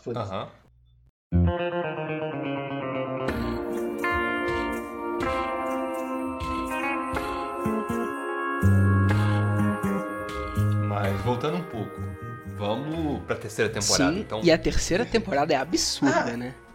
Claro, claro, mas só falar rapidão que depois que a princesa Chuchuba é possuída, ela fica jovem de novo, né? Porque ela perde várias- Exatamente. é, ela Uhum. perde A parte do forma que se resolve é que ela perde massa doce e aí ela vira uma criança. corpo, fica da idade do fim. E aí começa É. a surgir vários sentimentos ali que o fim não sabe lidar com ele direito. É, e aí toda essa, essa, essa coisa do fim na primeira e na segunda temporada, assim, apaixonado por ela, culmina nesse ponto no final em que o fim, assim, finalmente acha que por conta disso vai ter é, chance com ela, por ela ser meio que da idade dele. Só que não é isso que acontece também, né? E aí a gente descobre só na terceira temporada. Aham. Exatamente. A terceira temporada é que tem alguns temas. Eu acho que o maior deles e mais gritante que a gente tem que comentar é, é um início bem forte da backstory, da, da história passada da Marceline, né? Pra caramba. Sim. Com mem- memória de uma memória, né? Que é um episódio bem. Nossa, esse te deixa curioso. É. Já começa a colocar coisa dela criança, do macaquinho. Aham. Do. Qual que é o nome do macaquinho? É, é Jimbo, né? O fim? Qual que é o nome? Não lembro. Ah, nossa, é tão bom. Eu vou pesquisar isso agora, É. peraí. É Rambo, acho que é Rambo. Rambo. Rambo. Exato. Rambo. Também tem o personagem mais chato, mais desgraçado que é o Ash, né? O ex da Marceline. Caralho, Pois nossa, que cara insuportável. Que é esquecido, né? Depois de um tempo também. Sim. E nesse episódio tem uma referência a Monty Python, que é bem foda. Qual? Que o episódio acaba com o Jake virando um pé e pisando em cima do cara e acaba. Que nem o pezão do Monty Python, sabe? É verdade. É verdade. pois é. Outros temas relevantes nessa temporada são é, o segundo apocalipse zumbi. Caralho, sempre tem, né? Toda temporada tem que ter um desse, eu acho. Tem que ter. A questão de, tipo, no episódio que faltava, que é o, o Finn entendendo que ele não. Ele não é sozinho e que ele, como um herói, a força dele vem mais de um grupo ou da- das amizades dele do que dele sozinho. É uma certa amizade com o Rei Gelado e o mais relevante também, logo depois da backstory da Marceline, a coruja cósmica e os seres cósmicos, né? Caramba, ele já começa a aparecer aqui, né? É Uhum. verdade. Ele já começa. no A Nova Mas Fronteira. isso tu tá falando mais de, de coisas que começam a ser apresentadas. Sobre Sim. temas, eu acho que a relação do Finn com as outras pessoas, principalmente sobre, com os sentimentos dele de quem ele gosta, eu acho que é um bagulho muito, muito, muito presente nessa temporada. Com certeza. Exatamente. Porque, né, ele começa. A temporada começa com essa possível chance do Finn de ter alguma coisa com a Princesa Jujuba que ele sempre quis por ela ter ficado da idade dele. E termina o último episódio dela é com ele ele se deparando com algo completamente novo nessa parte romântica que é a princesa de fogo. De fogo, exato. Exatamente. Ele boladaço com um pedaço de cabelo da princesa Jujuba, que eu acho zoadaço. Sim. É muito creepy, né, velho? Pra Nossa. caramba. É bem creepy. E ele deixa isso pra trás porque ele tem uma, uma nova coisa, né, na vida dele, que é uma coisa bem adolescente a se fazer. É não lidar com seus sentimentos. E é uma das coisas que eu mais gosto do episódio Os Sustos, que apresenta o, o Vault, né? Qual que é o nome? O, é o cofre do fim. Sim, Que ele é um personagem muito conflitado, porque qualquer sentimento muito poderoso que ele não sabe lidar, ele só joga num cofre mental. E é, é, isso. ele, ele mais imaturo nessa parte não sabe lidar com as coisas de verdade. Ele só esquece ignorar elas, né? Ele, só- ele só esquece ignorar, ele só decide ignorar elas, esquecer elas. E é isso aí. Exatamente. E isso diz muito sobre o fim nesse início todo, porque é, é muito isso, né? Ele várias coisas que não tem muita consequência, ele faz várias bostas e fica de boa depois, porque parece que ele só ele só consegue esquecer das coisas mesmo. E é isso aí. Com certeza. Isso até se relaciona um pouco com o que você tava falando da natureza episódica da primeira temporada. Que, tipo, não tem muita repercussão nas coisas. Aham. Às vezes até tem. O fim só escolhe ignorar e for. É? É? Uhum. de forma geral, essa temporada começa a falar muito sobre. mais sobre quem são esses personagens e sobre as relações deles, né? Porque Uhum. Rei Gelado passa a ser muito mais que só o vilão alívio cômico e começa a ter muito mais coisa mais próxima do, do Finn e do Jake. Aham. Ahn, tem um episódio muito bom também, que é o episódio 10, O Que Faltava, que é o episódio que o, o bicho lá da- das portas começa a roubar as coisas e rouba uma, a coisa mais importante de cada pessoa, e eles vão juntos para atrás dele, tem que fazer a música no final. Que aquilo ali fala muito sobre a relação desse grupo, que, que, é que vai ser um grupo muito importante, né? Do Finn, do Jake, da Marceline e da, e da Jujuba. Começa a ter muita coisa sobre essa relação deles. O relacionamento também do Finn e do Jake eu acho que cresce um pouco. Porque demonstra muito um desapego muito grande do Jake para um apego muito grande e quase de codependência do Finn.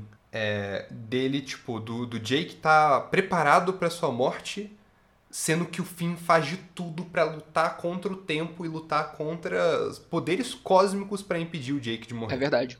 O, o Jake começa a transparecer muito mais esse lado desapegado dele, né? Não só no, no episódio da Nova Fronteira, né? Que ele tem um sonho com a coruja cósmica e tá basicamente se entregando pra morrer.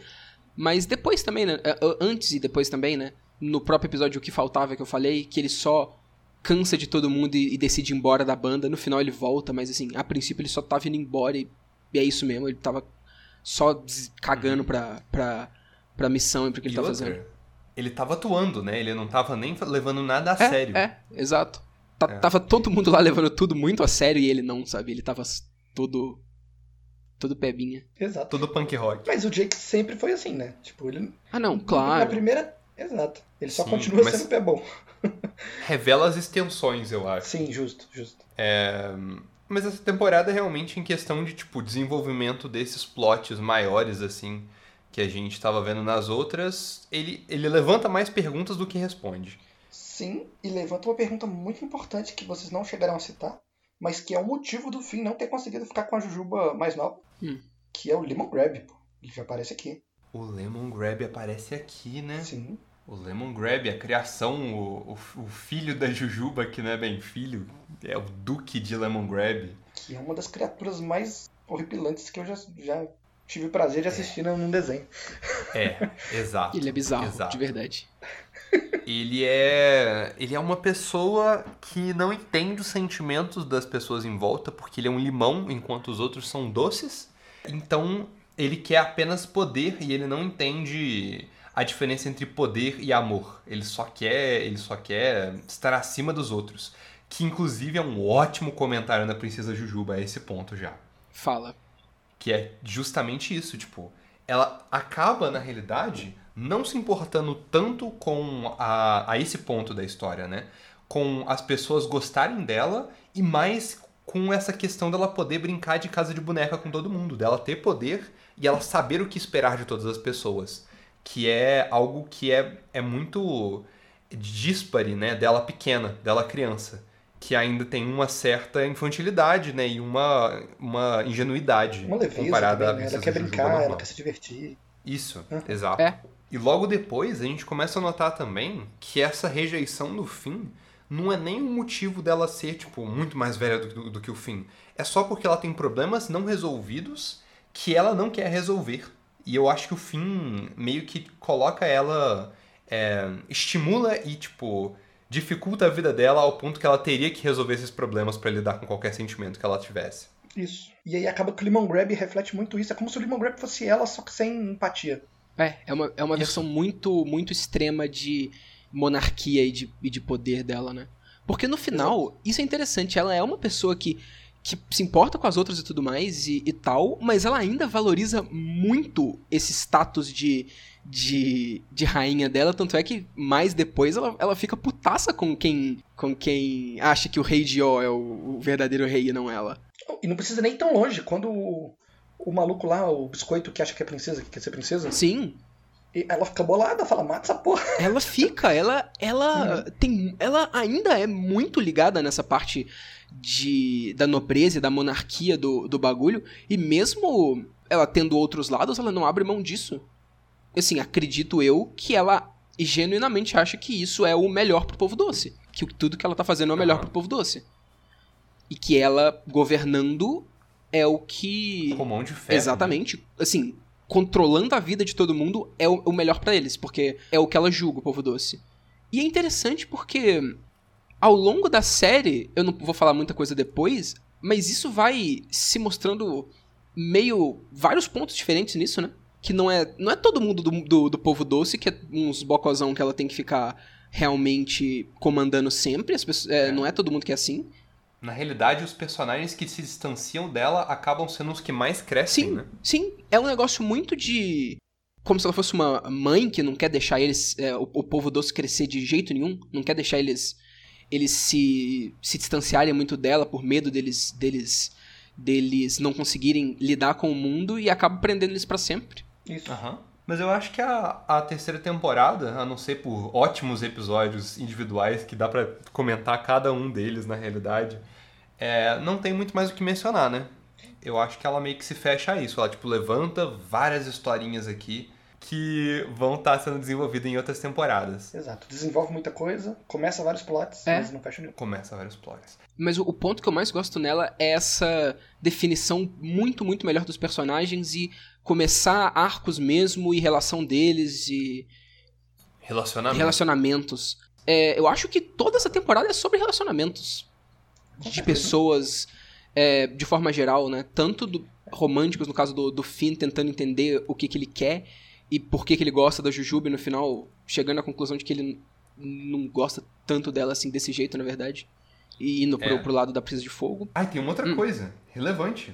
A emancipação da Princesa Caroço. O início Caramba. Caraca, O início dela- aqui, né? vivendo como, um como um mendigo na floresta. Sim. E outra coisa, no, no episódio que, que a gente já mencionou, da que eles tocam música no final, tem um princípio da série colocando aí do romance da Marcelina com a Jujuba, né? É verdade. Uhum. Da camisa, né? A camisa, assim, e assim, é- são dois, dois, dois personagens que tu não vê muito sobre elas juntas no início, né? A Marceline aparece na primeira temporada em uns momentos que não tem nada a ver com a Jujuba, tu não pensa muito É. que eles têm, que, que elas têm uma relação, mas isso vai... Elas parecem evitar ativamente. Né? É, de vez em quando tem alguma coisa sobre as duas, tipo na segunda temporada tem aquele episódio. É o episódio 20, Vem Comigo, que a, a Marceline fica tentando dar dica pro fim de como que ele chama a, a Jujuba pra ir pro cinema. Mas é só agora que a gente vê que elas têm uma relação muito maior e muito mais antiga do que a gente viu. Dá pra ver que tem muito, muito, muito mais coisa acontecendo em Oi, que Oi é um mundo grande de verdade, muito maior do que a gente vê, porque a gente vê muito o, o Finn e o ponto de vista dele das coisas. Total, total. E isso continua na vibe da, da, da relação. Você tá falando que esse episódio é sobre relações? Aham. A relação dessas duas. E eu também acho que isso é bem exemplificado na- no episódio do, do Homem de Neve com o Cachorrinho de Fogo. Sim. Que também é um episódio sobre relação e é quase que um, um, um gostinho do que que vai ser a relação do Finn com a, com a Princesa de Fogo também. É verdade.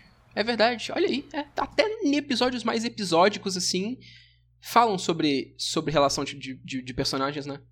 No episódio da Princesa Fantasma também. Sim, totalmente. Ah, eu adoro esse episódio. Eu adoro, eu adoro esse episódio.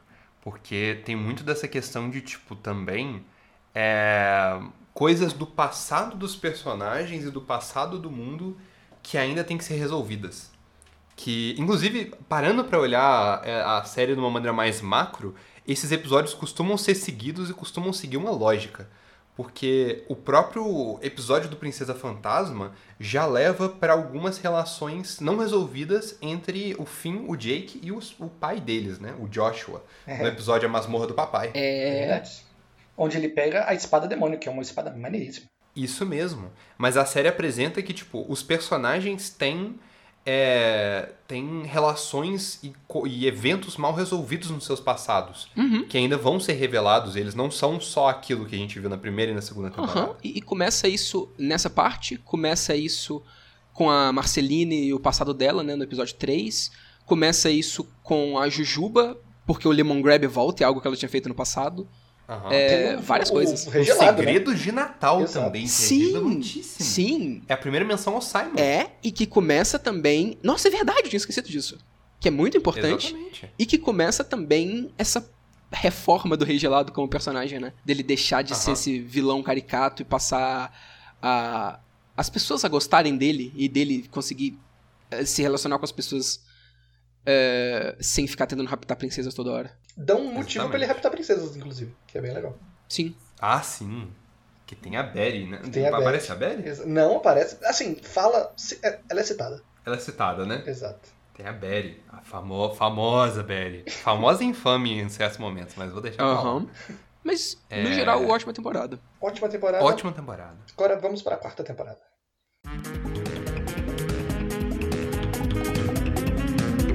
Quarta temporada. Também conhecida como a temporada do romance entre o Finn e a Princesa de Fogo. É a temporada também que termina num bate com Lich mais uma vez. A temporada Que a porra fica séria. que Exato. que a porra fica séria. Exatamente. Tem a Noitosfera nessa temporada e eles vão visitar a Noitosfera. Então não apenas o mundo de Yu é, é mais apresentado e cresce mais e fica mais intenso, como o multiverso de Hora de Aventura também começa a ser apresentado. Isso no episódio do Lich vai para um nível de maluquice, assim. Em questão de, De multiverso. de. Mas vamos lá. Começa com Noitosfera, depois a gente vai pra Filhos de Marte, que mostra Marte e o Rei de Marte, é, pra só depois chegar no episódio do Lich. Bem maneiro. Uhum. E, e como e, assim, tem outra parada também, porque eu não sei a resposta, porque é coisa mais pra frente. Eu só sei que isso vai ser feito, que é o rolê das cinco historinhas. Que eu não sei qual que vai ser a finalidade disso, mas. Ah, isso olha, também. tem coisas que a gente não vai falar aqui. Fiona e Cake? Não. Ignoramos. Não, va- vamos falar sobre isso no final do episódio? Vamos pegar e falar sobre esses. esses... Tem, tem algumas coisas que eu quero Hum, mencionar no fim tá. do episódio. Justo. Só pra continuar uma continuidade aqui. Válido.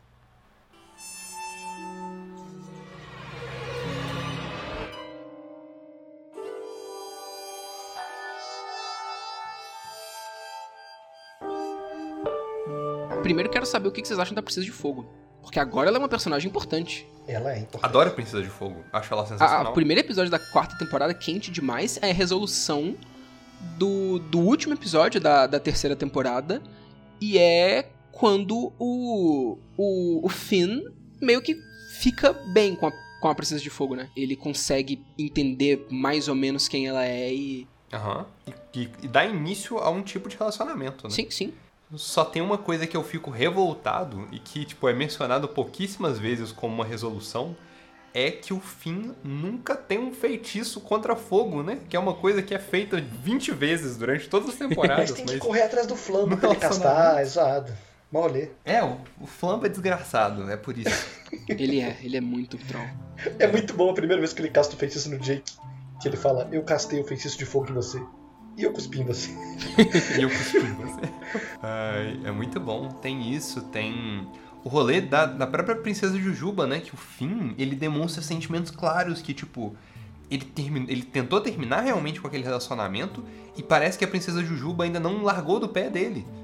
E ele não sabe como lidar com isso, porque ele tá tentando ir pra frente na vida dele, mas parece que ela não deixa também. É, e principalmente no episódio 16, né, que é Pegando um Foguinho, que é aqui é um episódio inteiro que parece que a Jujuba tá realmente com ciúme do, do Finn e no final não é bem isso, né? Exatamente. Tem isso, tem o que mais? Alguns episódios que mostram um certo conflito entre o Jake e o Finn, que geralmente são resolvidos com eles mantendo amizade, sempre fortalecendo, né? Sempre confiando um no outro. Mas esse, esse, ao contrário da última, eu vejo um pouco mais como, tipo, apresentação de novos personagens, já que os, os outros já estão mais calcificados. É continuação de plots. E aprofundamento em relações, que eu acho o que eu mais gosto. Principalmente no que diz respeito a Marceline e Rei Gelado. Sim, aham. O Rei Gelado nessa temporada é maravilhoso. Ele brilha. ele depois do episódio do Natal, na terceira, já fica um pouco mais claro que não vai ser só ele vilão, ele vai virar um personagem mais importante. E aí a gente começa a ver muito mais coisas pelo lado dele, né? Tem o episódio 10, além deste plano terreno, que é muito bom, que o Finn vê o mundo do jeito que o Rei Gelado vê o mundo, e é. Nossa, que coisa horrível, né? Que é Caótico. ver esses bichos malucos pulando e dançando o tempo todo. É, esses espíritos, é horrível demais. Muito horrível. Tem um Aham. conto do Lovecraft, assim, inclusive. Que é doideira. E, mas assim, ele também não vira um. Ele não vira um coitado também do dia pra noite. Ele continua sendo regelado. Agora que a gente tem um contexto só. Sim, ele continua É, o que raptando ele tá princesa. No próprio episódio 7, tem a esposa princesa que ele pega um pedaço de cada princesa pra fazer uma princesa. É muito horrível, cara. É. Esse aí dá medo. É, uma outra coisa que acontece nessa temporada é a apresentação da, da famosíssima, né? Da caçadora. Maga caçadora, né? Ela, ela aparece muito, muito rapidinho. Ela só tá lá. Ela aparece de fundo de cena. Ela só tá lá muito, muito pequenininha. Mas assim, o legal é que o Pedro nem sabe. Não, não sabe, Não mas isso é uma coisa é. legal de comentar, tipo, os personagens que ficam no fundo dos episódios e que são irrelevantes na maior parte, eles costumam é, ser reutilizados, porque a série chega em certo momento que ela parece quase se recusar a adicionar personagens novos e fala, não, nós temos já um cast muito grande de personagens que nunca foram é, desenvolvidos, nós iremos desenvolvê-los. Pois é. É, então, até, até essas histórias pequenas já são levantadas e vão ser respondidas mais pra frente. Desse episódio, desse- dessa temporada, eu gosto muito de um momento que acontece no episódio 5, que ele é todo um episódio muito normal, até que chega no final Uhum. e não, não é um episódio normal mais. Que é foreshadow pro Lich, né? Exato. Polite. Que tem a apresentação toda do, do caracolzinho possuído pegando o Ikiridium e tudo mais. Aquele final é sinistríssimo. E o Luca, ele falou que ia comentar, mas eu não sei se ele chegou a comentar que esse caracol te traumatizou, Luca? Como é que foi essa história? Ah, o caracol me traumatizou muito. Porque a primeira vez que eu vi o caracol de verdade em Hora de Aventura, porque, sei lá, talvez eu não percebi ou alguma coisa assim, foi no episódio que o caracol foi possuído pelo Lich. Então, na minha cabeça, aquilo foi só um bullshit enorme que o caracol tava lá naquela sala por algum motivo. E aí o Lich pegou ele e pra, pra sempre eu só vi o caracol em todo episódio. E eu ficava, tipo, depois que o Lich já tinha sido, tipo, libertado, já tinha saído do caracol, eu continuava vendo o maldito caracol. Então era traumático. Eu ficava, tipo, caralho, o Lich ainda tá aqui. Socorro, tem alguma coisa rolando. É, e só depois eu fui descobrir que ele só aparecia em todo episódio, foda-se. Sim, mas com essa mentalidade, esse episódio deve ter sido incrível. Aham, nó. Esse e os próximos. Uhum. Demais. É, mas teve ele e teve uma outra coisa que eu ia mencionar também que me traumatizou. Mas eu não lembro o que que era. Ah, o episódio do Rei Minhoca é traumatizante. É só um É o tanto de favorito. sonho bizarríssimo. Absurdo. É, O tipo, episódio do Rei Minhoca. Sim, ele é. Realmente. tirando os episódios que são claramente muito fodas, tipo Noitosfera, é, o bagulho do Lich, o passado da Marcelina e tal, esse episódio do Rei Minhoca é meu favorito. Sei. Justo. Porque é, essa. E assim, eu inclusive não coloco ele aqui. Assim como o episódio do da Noitosfera, eu acho que na HBO ele tá distribuído errado, né? Tinha que ser Retorno à Noitosfera, Monstrinho do Papai e depois qualquer outra coisa. Colocar esse além do plano terreno no meio aí é zoado. Por Concorda? mais que eu não sei se é culpa da HBO, né? Porque a Hora de Aventura realmente... É, não, verdade. justamente, sim. Mas é, é meio estranho, porque é, é muito uma sequência sobre o pai da Marceline e o que, que a- ele quer que ela seja de todo jeito e o que ela não quer ser, né? Sim, é como se esses dois episódios fossem episódios duplos, assim, que deviam ser assistidos um atrás do outro, só que eles enfiaram um episódio nada a ver no meio. Demais. Aham. E. E eu acho que. Hum, não, pode falar, desculpa. Não, é que eu acho que esse episódio do Rei Minhoca, ele devia ser tipo da primeira temporada. Só pelo. Tanto, só pelo foda-se, assim. Não da primeira, mas. Porque tem aquele episódio muito mais cedo que termina com eles na sala sendo hipnotizados pelo Rei Minhoca. Aham. E pra mim, esse episódio é o final daquilo, tipo, foda-se. Foda-se que eles não sabem o que é leite ainda, eles não sabem o que é nada, eles não têm contexto nenhum. Mas tem coisa nesse episódio que você só vai ter contexto mais pra frente também. É. Então, sendo assim, assiste isso no começo, pira, e depois. Isso ia ser muito legal. Uhum. Mas eu acho que a Hora de Aventura só cresceu, assim, numa questão de, tipo, surrealismo mais pra essa temporada, né? E, Sim. e pra última, tipo. Ele se dá muita liberdade de discutir coisas de uma maneira onírica, né? Sonhos e, é, e alucinações e coisas do tipo. Com certeza. Inclusive, a figura do Rei Minhoca no fim é, é assustadora, né? É. Ele murcha, praticamente. I can't keep pushing this down any deeper. Outra coisa, antes você, se você tinha, fala, você tinha falado do, no episódio do Mágico que o Finn acaba percebendo que tem algumas pessoas que são só muito babacas e não tem muito o que fazer. E o pai da Marcelina é um excelente exemplo disso. O cara não tem correção, o cara é o mal, o rei da noitosfera, o ab- cara dessa dimensão absurda aí e tal. E ele é só muito cuzão, ele não, não tem muito o que fazer não. Exato. Aham. Não é questão dele ser vampiro e, não- e ter uma moralidade duvidosa, que nem a Marceline ou qualquer porra seguida. Só é escroto e acabou. E ele não consegue respeitar a Marcelina, sabe? Tipo, ele, ele, ele simplesmente. Tu acha que vai ter alguma coisa, tu acha que vai ter alguma reconciliação de, de pai e filho e tudo mais, e não. Ele é só muito babaca. E a Marceline só tem que deixar ele pra lá, porque não tem jeito.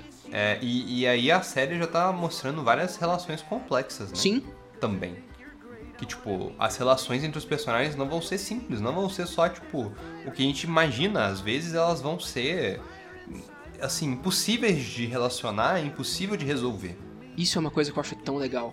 Eu acho isso muito legal, deixa a série muito complexa, né, emocionalmente. Com certeza. A complexidade emocional é algo que, pra mim, é uma das coisas mais características de, de Hora de Aventura, como ele não tem medo de fazer um, um relações de personagens realmente diferentes e um desenho supostamente criança, Sim. sabe? É tanta Aham. coisa de, de rela- relações pessoais mesmo sendo discutida e sendo mostrada de uma maneira tão. que não se vê tanto assim, sabe? É legal demais. Com certeza. E eu acho válido que, tipo, pra você, Vitor, e pras pessoas que se interessaram por esse lado do desenho também, Uhum. é válido falar que até essa temporada, ou acho que até a próxima, não tenho certeza, a Rebecca Sugar trabalha- trabalhava nesse desenho, e que depois ela saiu pra fazer Steven Universo, e Steven Universo tem a mesma pegada, assim, de dilemas emocionais e histórias emocionalmente complexas.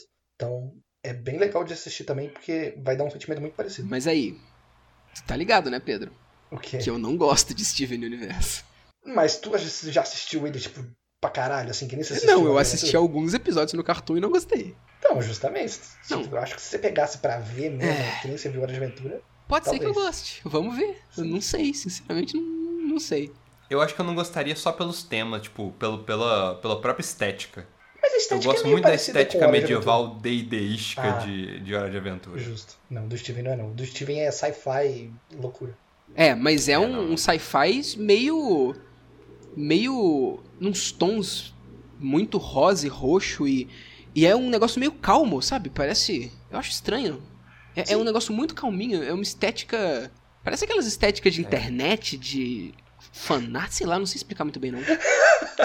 Mas para, eu tô entendendo o que você tá Você querendo tá dizer. Uma estética né? meio ukulele, Tocando assim. lo-fi é. no fundo. Exatamente. É, é isso aí. Mas então, essa estética vem. Eu acho que essa estética vem muito por conta desse desenho, não ao contrário. Aham. Não, claro. Gente, estamos falando de Hora de Aventura, Ah, respira. perdão, perdão. Vocês estão muito, muito é, inflamados aí Então, agora. vai, vamos ter que fazer. Em cima do muro, o Steven Universe, confirmado. Em cima do muro. Vai ser um em cima do muro super é, hipócrita, né? Porque eu tenho certeza que a gente não vai assistir isso. ficar falando- Exatamente. Não gosto, não quero. Exatamente, eu não vou. Não, talvez eu vou. Talvez Se eu assistir, vou. vai gostar. É isso que eu digo. Vou- vamos ver então. Fica aí, vamos ver então. Caralho, tamo aí. Ó, episódios futuros, vamos Relacionamentos de personagens em Hora de Aventura, era isso que a gente tá falando? Tudo bem, vamos lá. Em Hora de Aventura. Simon Exato. e Marceline, que é o que importa de verdade nessa temporada aqui. Simon e Marceline. Sim, é, é o mais relevante. Simon, Marceline e Marceline e o pai dela, né? Então a Marceline, mais uma vez, tá aí bem central. É, forte, ao sim. contrário do que, do que tava sendo colocado na primeira temporada, que é bem interessante. Exato, exatamente. Mas tem ela, tem a relação, mais uma vez, duas relações com pais, né? Que é a Marceline com o pai dela e a Princesa de Fogo com o pai dela também. Caraca, Luca, tem três relações com pais, então. Tem mais uma? Tem. Qual que é? Que aqui a gente descobre que a Lady Iris está grávida. E aí A já Lady Iris está grávida do Jake, é Exato. verdade. Mais uma relação. é, o Jake descobrindo que vai ser pai. E, e sobrecai sobre ele uma, uma outra carga, uma outra relação que é com o próprio pai dele, né? Olha, Que. assim, dá pra ver um padrão de relações com pais na hora de aventura, né? Porque que certeza. merda, por que que todo. Assim, porra, não tem ninguém que tem relação boa com pai em hora de aventura? Impressionante. Esse negócio de Aham. relação boa com o pai nem existe, Vitor. O que, que você tá falando? tá bom. Exato. Mas isso é até na segunda, na terceira temporada já, porque já tem o bagulho da masmorra do papai. E assim, o, o Joshua, ele não é tão ruim quanto nenhum desses outros que a gente falou aqui. Mas, pô, meio, meio pai é o jeito que ele, que ele fica zoando o Fino o tempo todo por o Fino, um, sei lá, ser um chorão e Por tudo ser um mais. bebê É, chorão. Pô, não tem um, nenhum, É. tem um pai bom nesse, nesse desenho. Tem um pai, inclusive, que eu vou argumentar que tá na quarta temporada, que é o Simon pra Marceline, né? Mas, então, ele Só criou, que- mas ele não é pai. É, mas ele é uma figura paterna. Mas aí que tá, eu acho que Hora de Aventura vai vender muito mais isso. Que é, é muito É. mais importante a pessoa que você é apegado de verdade, que cria você e que te ensina Aham. os valores, do que o teu pai biológico mesmo. E que não só cria você, mas que você luta de qualquer maneira pra poder manter aquela pessoa na sua vida. Pra caramba. Isso é muito. Pra Aham. Hora de Aventura, no geral, isso é muito mais importante. Até porque, Exatamente. assim, gente no final não, não, simplesmente não tancando o pai, o pai biológico dela é a coisa que mais tem, né? Não vamos falar muito disso, porque é mais coisa mais pra frente, mas o próprio Finn é o maior exemplo disso. Uhum. E nessa temporada já tem a Marceline, né? Uhum. Exatamente. Já tem Marceline. Vamos, vamos até falar um pouco sobre as figuras paternas, né? Eu acho que é relevante. Aham. É, a Marceline com o pai dela, o famoso Hudson Aberdeen, que é um ótimo nome, é uma relação de tipo, ele quer que ela seja má. Ele quer que ela siga o caminho dele e seja a nova, tipo, digamos, rainha da, da noitosfera, né? É, que é tipo um inferno no mundo de Hora de Aventura. Sim. Enquanto que, em uma nota bem similar, a Princesa de Fogo tá querendo. tá, tá com um pai que quer que ela siga o caminho dele, que. Só que de uma maneira diferente. Tipo, ele quer que ela seja má, só que ele guarda ela dentro de um- uma lâmpada, né? De vidro, como ela é fogo, pra nunca suplantar ele. É, No caso dele, não é nem querer que ela seja má, ele já sabe que ela é má. Tipo, na, na concepção é, dele, é. ele, tipo, ela é má, eu vou prender essa porra aqui, não vai sair. Ela é má. Exatamente. São dois exatamente. casos muito parecidos, mas um tanto quanto diferentes, né? Porque a, Aham. a Marcelina é rebelde e ela só quer distância do, do pai dela e só quer. é, definitivamente não quer o que ele, o que ele quer pra ela.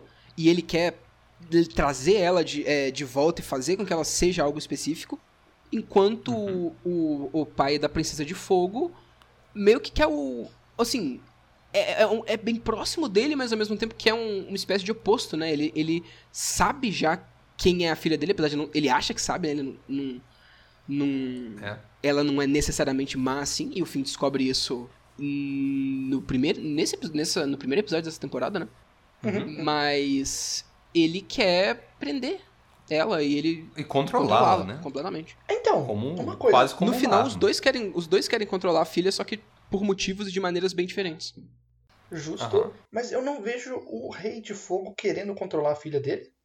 Porque eu não acho que combina com, com o personagem dele isso, porque ele tá meio que pouco se fudendo também. É. Ele quer mais é conter ela, né? Pra, ele- pra ela não tomar o lugar dele. Sim, e ele, ele quer conter ela muito por conta do que a princesa Jujuba falou pra ele. É muito uma influência da Jujuba nele. Porque a Jujuba tem influência em tudo que existe, Na né? porra toda, exato. É. impressionante. Todos os reinos de todas as formas. Ele é inacreditável. Por mais que, comentando aqui, a força, a guarda da Princesa Jujuba é muito besta, né? Porque não tem um episódio que nem as mega armas super poderosas dela são relevantes e, e poderosas. Aham. É, aí tem isso. Mas eu acho que a última, a última figura paterna que a gente tem que falar aí, que a gente já sabe, é o Simon. Que por mais que é a melhor figura paterna, ainda assim tem uma, um conflito que é ele não se lembra. E, e acaba que a Marceline tem que ser muito mais uma figura de cuidar dele do que o contrário a esse. E isso Que eu acho que, nossa, mexe comigo mexe demais. comigo demais também. Que tragédia, né? Tipo, pô, a, a única Sim. pessoa que foi uma figura paterna boa, que foi o Simon antes pra Marceline, agora é o Rei Gelado, sabe? Então nem, É. nem isso conseguiu se manter. Não existe um, um exemplo que dá certo completamente. Pode ser uma alegoria até uma, uma perda de capacidades mentais, né? Com certeza. Que, tipo, a, depois que, que ele dá cuidados pra Marceline, ela que tem que lidar com ele como se ele fosse uma criança também. Que ele é, né? Ele é uma criança birrenta Sim. que quer princesas e, e ela também não sabe como lidar com ele. talvez até se comparando, né? Não, não se achando boa o suficiente pra ele. Sim, Não, é muito bom. é muito bom. É simplesmente muito bom. E é um negócio que você não vê chegando. Isso é o que eu mais gosto.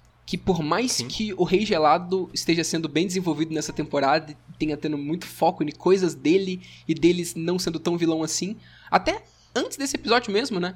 No o episódio 24, Reino de Gunters, que é o Rei Gelado tentando resolver um problema, né? No final das contas. Que é o, o problema que o. Gunter tá causando. Então, tá aí o Rei Gelado assumindo um certo protagonismo. E aí, assim, mesmo ele tendo um certo foco, tu nunca esperaria que um bagulho desse só dropasse no episódio seguinte, assim, sabe? E que a Marceline e o Rei Gelado, que aí sim são personagens que de verdade nunca tiveram é, motivo pra gente achar que, que já se conheciam e que tinham qualquer coisa é, um próximo do outro. Pei, é isso, na sua cara aí.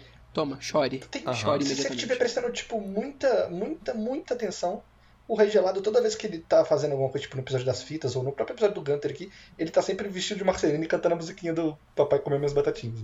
Então dá pra Aham. dizer aí que eles têm uma certa ligação, mas só se você estiver muito psicopata que você vai perceber isso. Exato.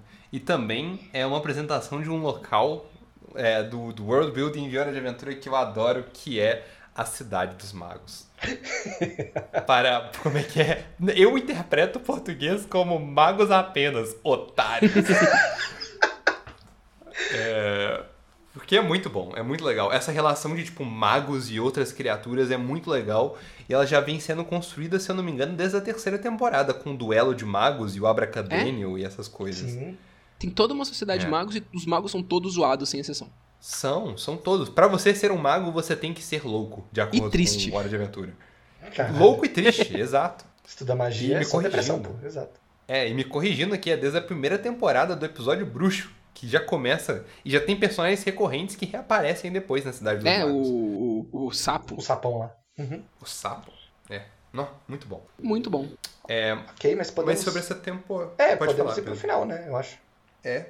Pra essa temporada a gente podia falar. A gente pode falar sobre a coisa que termina nessa temporada de uma maneira bem significativa e, como foi dito antes, né? Que abre muito o universo de Hora de Aventura, que é o arco do Lich como caracol sendo libertado. Nossa. É. Aqui é o fim desse arco. É o fim desse arco. O Lich descobre uma, uma entidade cósmica, além da coruja cósmica, que é o Prismo, que vai ser relevantíssimo depois na Hora da Aventura. Exato. E é aí que a gente descobre que o que ele matou o Billy também, né? Sim. Que ele matou o Billy. E, e tá isso é usando o. Billy pra poder enganar o, o Finn e o Jake. O fim. É, adendo pequenininho pra parte que ele tenta encaixar o, o a joia da princesa da princesa Caruso, ela só não encaixa lá. É muito bom. Ela só. E é, é o momento mais nojento, né? Nossa. Também tirar aquela joia da testa Horrível, da Princesa horrível. Caruso. Porque é tipo um prisma, né, velho? Ele vai indo e entra muito fundo na cabeça dela, é muito nojento. É, muito zoado. É, nesse episódio também, eu acho que é o primeiro que mostra o fim. E eu acho que eles, eles fazem essa cena que na, na época me, que eu tava assistindo a- essa temporada me surpreendeu. Mas que agora eu acho muito legal, que é a cena que o, o, o Finn rouba a joia da Princesa Jujuba. Que é bem nociva, né? O- parece que o Finn realmente tá fazendo por mal, ou por susto, por alguma coisa. Que- é, Mas tem algum sentimento nisso. Com certeza, ele tem um ressentimento com a princesa Jujuba. Tanto que no próprio episódio do sonho lá, do Rei Minhoca, parte dos medos dele quando aparece lá é a própria princesa Jujuba falando que ele é novo demais e tal. Então eles têm esses sentimentos conflitantes com a Jujuba, assim. E aí é isso, tipo, você pega todas as joias de todas as princesas, roda uma alavanca sinistra no, no Inquiridion lá, e quando você coloca todas as joias, você cria um portal pra qualquer lugar que você quiser. Que foi usado pelo Lich, depois que ele revela que ele tá no corpo do Billy, para ir para o plano do Prismo, é, que é uma entidade cósmica que dá desejos, dá um desejo para cada pessoa. Mas ó, Uhum. a gente vai falar dos outros dois episódios porque isso é temporada 5. Vamos, vamos, mas porra, é o que eu falei, tipo, os outros dois episódios são o fim. Tá bom, só desses dois e aí é isso aí, fechou, acabou. É isso aí, Não, exato. mentira, Pedro, você falou errado. Hum. Um dos episódios é o fim e o outro é o Jake. Ah, é verdade. Mas é isso, tipo. É, acaba com o Lich pedindo o desejo de, tipo, acabar com toda a vida. Exato. E ele desaparece daquela sala. E aí o Prismo fica tranquilão lá, fala, não, a vida ainda não acabou porque vocês ainda estão na minha sala mágica. Então vocês têm desejos a fazer. Tecnicamente, por alguns segundos ali, toda a vida em U acabou. Aham. Sim. E aí depois tem dois desejos, um do Finn e outro do Jake, que são. É, o do- é, assim, só, antes da gente falar quais são os desejos, eu queria falar só que esse episódio é bem aquele aquele esqueminha do gênio da lâmpada, né? Que você pode fazer o Sim. desejo que for, que ele vai acabar te zoando de alguma maneira. É, válido comentar. Uhum. Só que ao E- contrário de um gênio da lâmpada, o Prismo tá realmente querendo ajudar. Os personagens é que não colaboram com os desejos deles, né? Assim, Exatamente. não, porra, com o Lich e com o Finn, eu acho que ele ia ser total gênio mesmo, só que o Jake é muito maneiro, ele gostou muito do Jake. É, eu adoro, eu adoro essa trope do Jake sempre ser tipo, nossa, eu gosto de você. É. E tipo, ele sempre vira amigo das entidades Ele cósmicas, entrosa dos deuses muito com todo mundo. ele é só muito legal. Exato. Eu adoro isso também. É Igual quem? O Spencer de iCarly, olha aí. ótimo. Caramba, é verdade. Verdade, essa hein, comparação tem que verdade. perdurar. Eu não assisti 10 horas de vídeo ensaio de iCarly pra nada. Por favor, eu tô ficando maluco. Muito bom. Mas é isso, tipo, continuando na pegada do gênio zoando o seu desejo, o Finn deseja que o Lich nunca tenha existido. E isso cria um universo Não, paralelo. que- mentira. Hum. Toda a magia de U nunca tivesse Não. existido. Não, Que não, é o Lich. magia em U, não? É o É, Lich? Sim, é só o Mas é Lich. porque, assim, é a mesma coisa, né? A partir É, do momento que é. o Lich não existiu, não aconteceu o que. Não existe é, o magia que- em U. não, não acontece o que era pra ter acontecido pra gerar o do jeito que a gente conhece, né? É, aquele papo de guerra de cogumelos e tal. E aí eu acho interessante porque, pra aí, ó, quem gosta de lore, parabéns, vocês conseguiram, vocês tiveram a resposta que vocês queriam esse tempo todo de o que que era o que que era o antes e o que que se tornou depois e é parabéns, é isso aí mesmo, bombas caindo, guerra dos cogumelos é guerra nuclear, é isso aí mesmo. E eu gosto disso demais, não da parte da lore em si, que é legal, admito, mas da parte de que essa daí é, tipo, menos da metade da série, quase na metade da série, eles já, tipo, mandaram essa. Eles não, eles não vão ficar segurando isso pra sempre.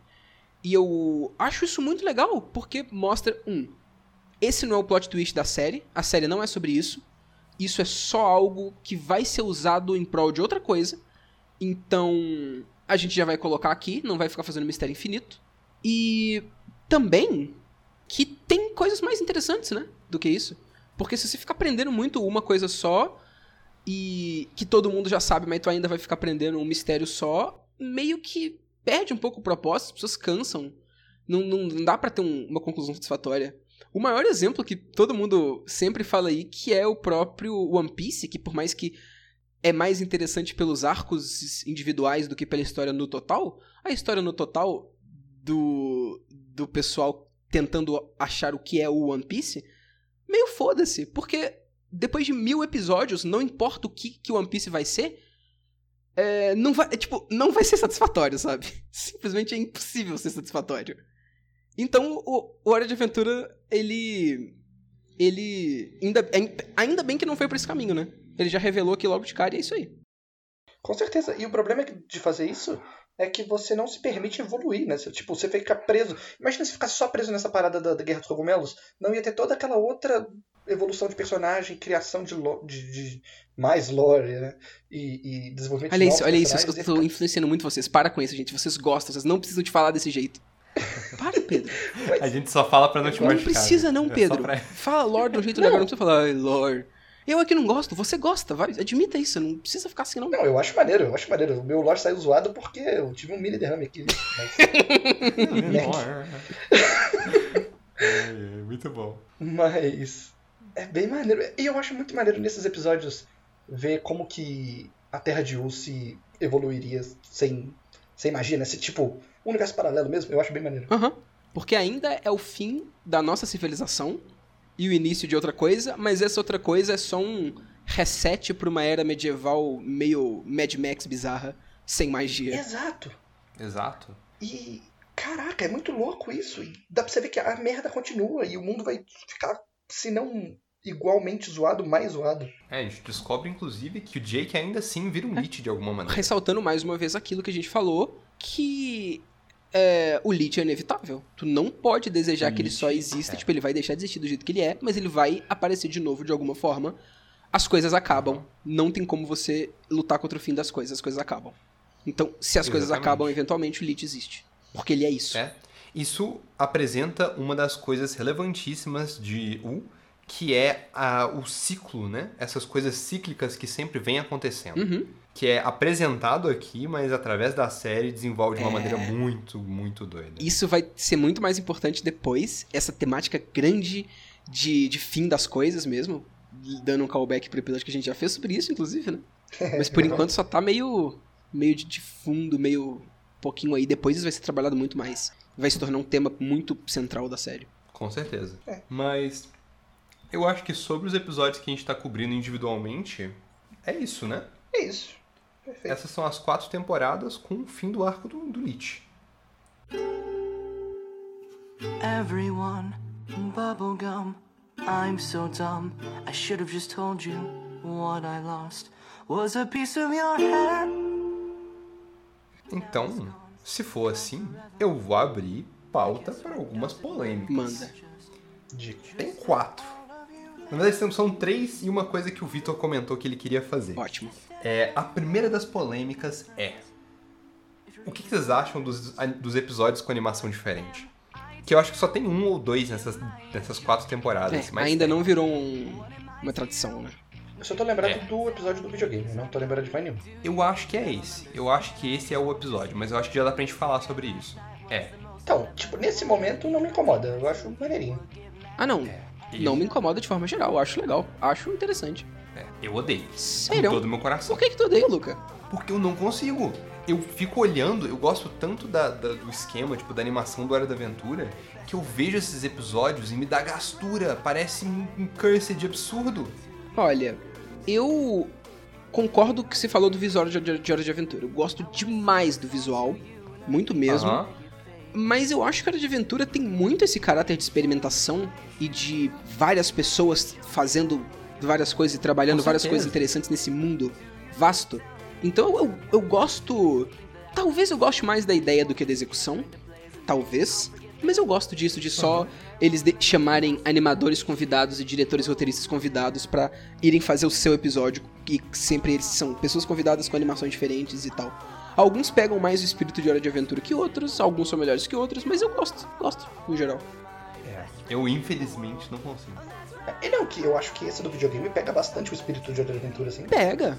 É um episódio Pra legal. é- sim, é, pra mim é, um episódio não, bem maneiro. Esse episódio em específico, eu acho que é um dos menos piores. Eu não sei. Porque tem o Bimo. Aí o Bimo salva. O Bimo salva. Ó, só vou deixar minha cal aqui mais pra frente. Que eu acho a maioria deles, no mínimo, interessante e válido de ter existido, a não ser um. Que esse daí eu diria que é o pior episódio de Hora de Aventura de todos. Cara, Tem um que eu fico muito triste que tenha existido mesmo. Mas tem. Os outros todos eu acho legais. É, mas esse episódio tá mais pra frente, então vamos deixar não pra vamos- comentar não ele. vamos falar, não. É. É, Então, segunda polêmica, se a gente já tiver fechado esse assunto. Sim. É Fiona e Cake.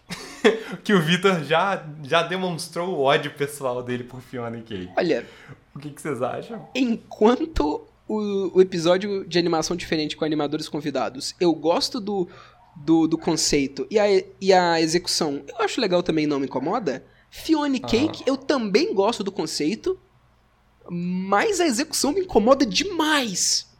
Demais. Por quê? Eu. Nossa, eu. Ah.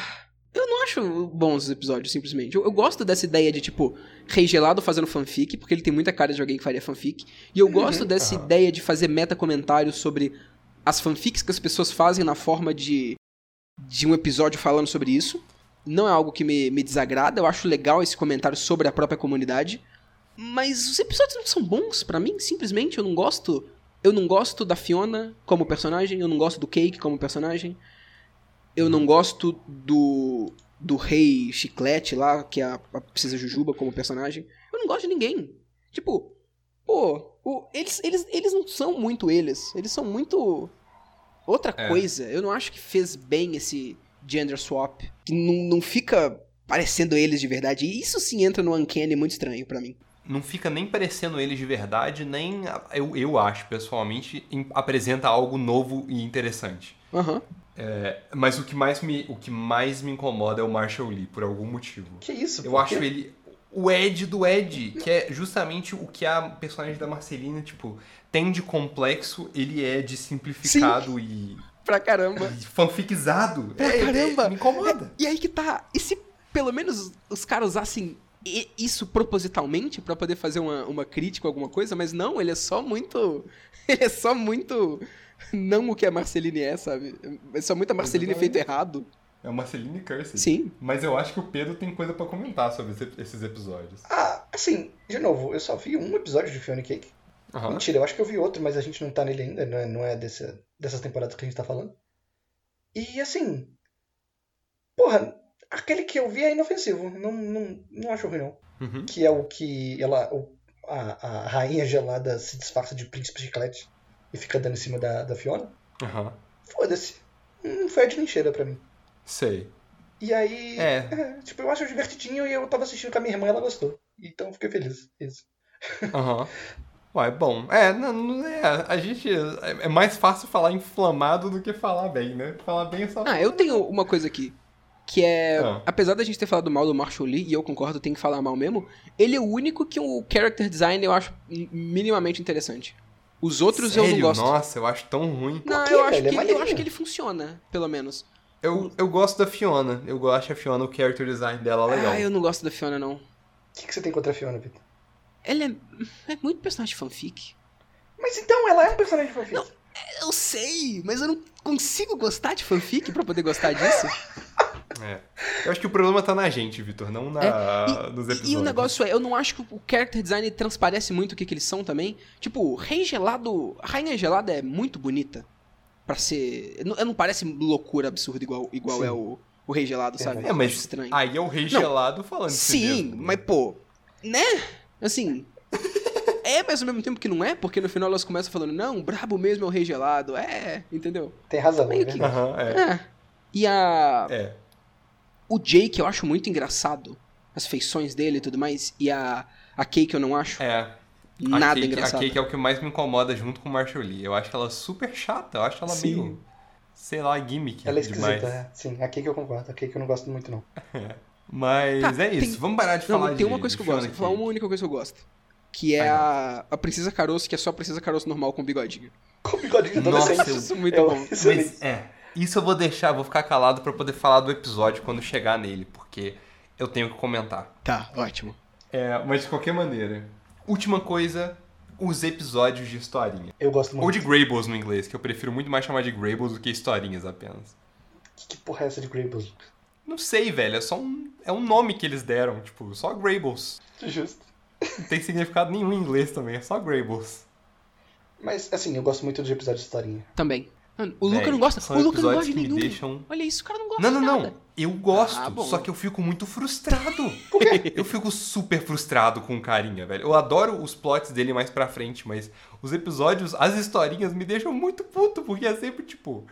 É, é um bait muito que eu caio toda vez. Sim, mas isso que é incrível, porra. Cair no bait dele é o que. O, esse cara da historinhas é o Pets de Hora de Aventura. Você, você tá ali pra cair no bait dele. Exatamente, você tem que aprender a gostar de cair no bait dele. Isso, exato. Esse episódio que aparece é. A relação entre as historinhas é o que mesmo? É. Tem o dos cinco sentidos. Tem dois, eu acho. É, tem É. a mais cinco historinhas também, mas aí isso já é na quinta temporada. Ah, É, não, já então, Então só é tem, dos- dos só tem um até agora, eu acho. Justo, justo. Pois é. Esses são os episódios de quadro, né, do Hora de Aventura. Uhum. Que é O maneiro. que você fala? Não, é só que que você tava perguntando qual que é a relação das histórias. O desse que a gente assistiu é sabores, né, gostos. Sim. E é muito bom. Ah, não, peraí, não, mentira, é os cinco sentidos. É, os cinco sentidos. Não, é sobre gostos mesmo, não? Não, é, o trio dos dá, gostos, dá a é entender outro. que são cinco. Não, gostos é outro. Ah, sei. Ah, então o HBO é muito troll, né? Colocou na descrição do episódio o bagulho do Grable. Sério? Nossa, não é possível. É, tá. Não é Entregou possível. mesmo? Que merda. Entregou na moralzinha, tristão. Tá bom. Mas é muito bom, porque ele fica. A bullshit que ele manda depois pra justificar, tipo. Ah, É? a princesa Jujuba fez um sanduíche de bom paladar. Exato. e é tipo um episódio que tá sempre, tipo, as maiores coisas. E aí tem muito claramente isso. E ele chega e fala, não, O negócio são uns 5 centímetros, é paladar. É, a- como é que é? É tato do high five que eles dão. É muito zoado. É muito engraçado, é bem bucho. Aham.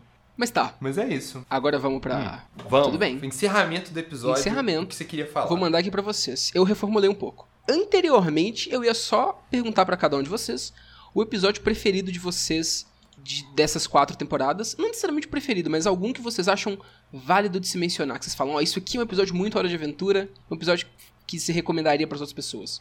Mas aí eu pensei que, pô, tem muito episódio e é muito fácil você ir pros episódios que tem mais coisa de, de plots mais importantes ou que tem coisas mais é, relevantes acontecendo em questão de personagem e tal. Então, eu vou separar aqui. Cada pessoa que vai escolher dois, aí um Ah, deles é 100% episódico, história fechadinha, aleatória, absurda, engraçada. E o outro pode ser um episódio mais de plotline, de coisas mais assim importantes, sabe? Justo. Ok, Sei. Até eu acho importante essa distinção. Perfeito.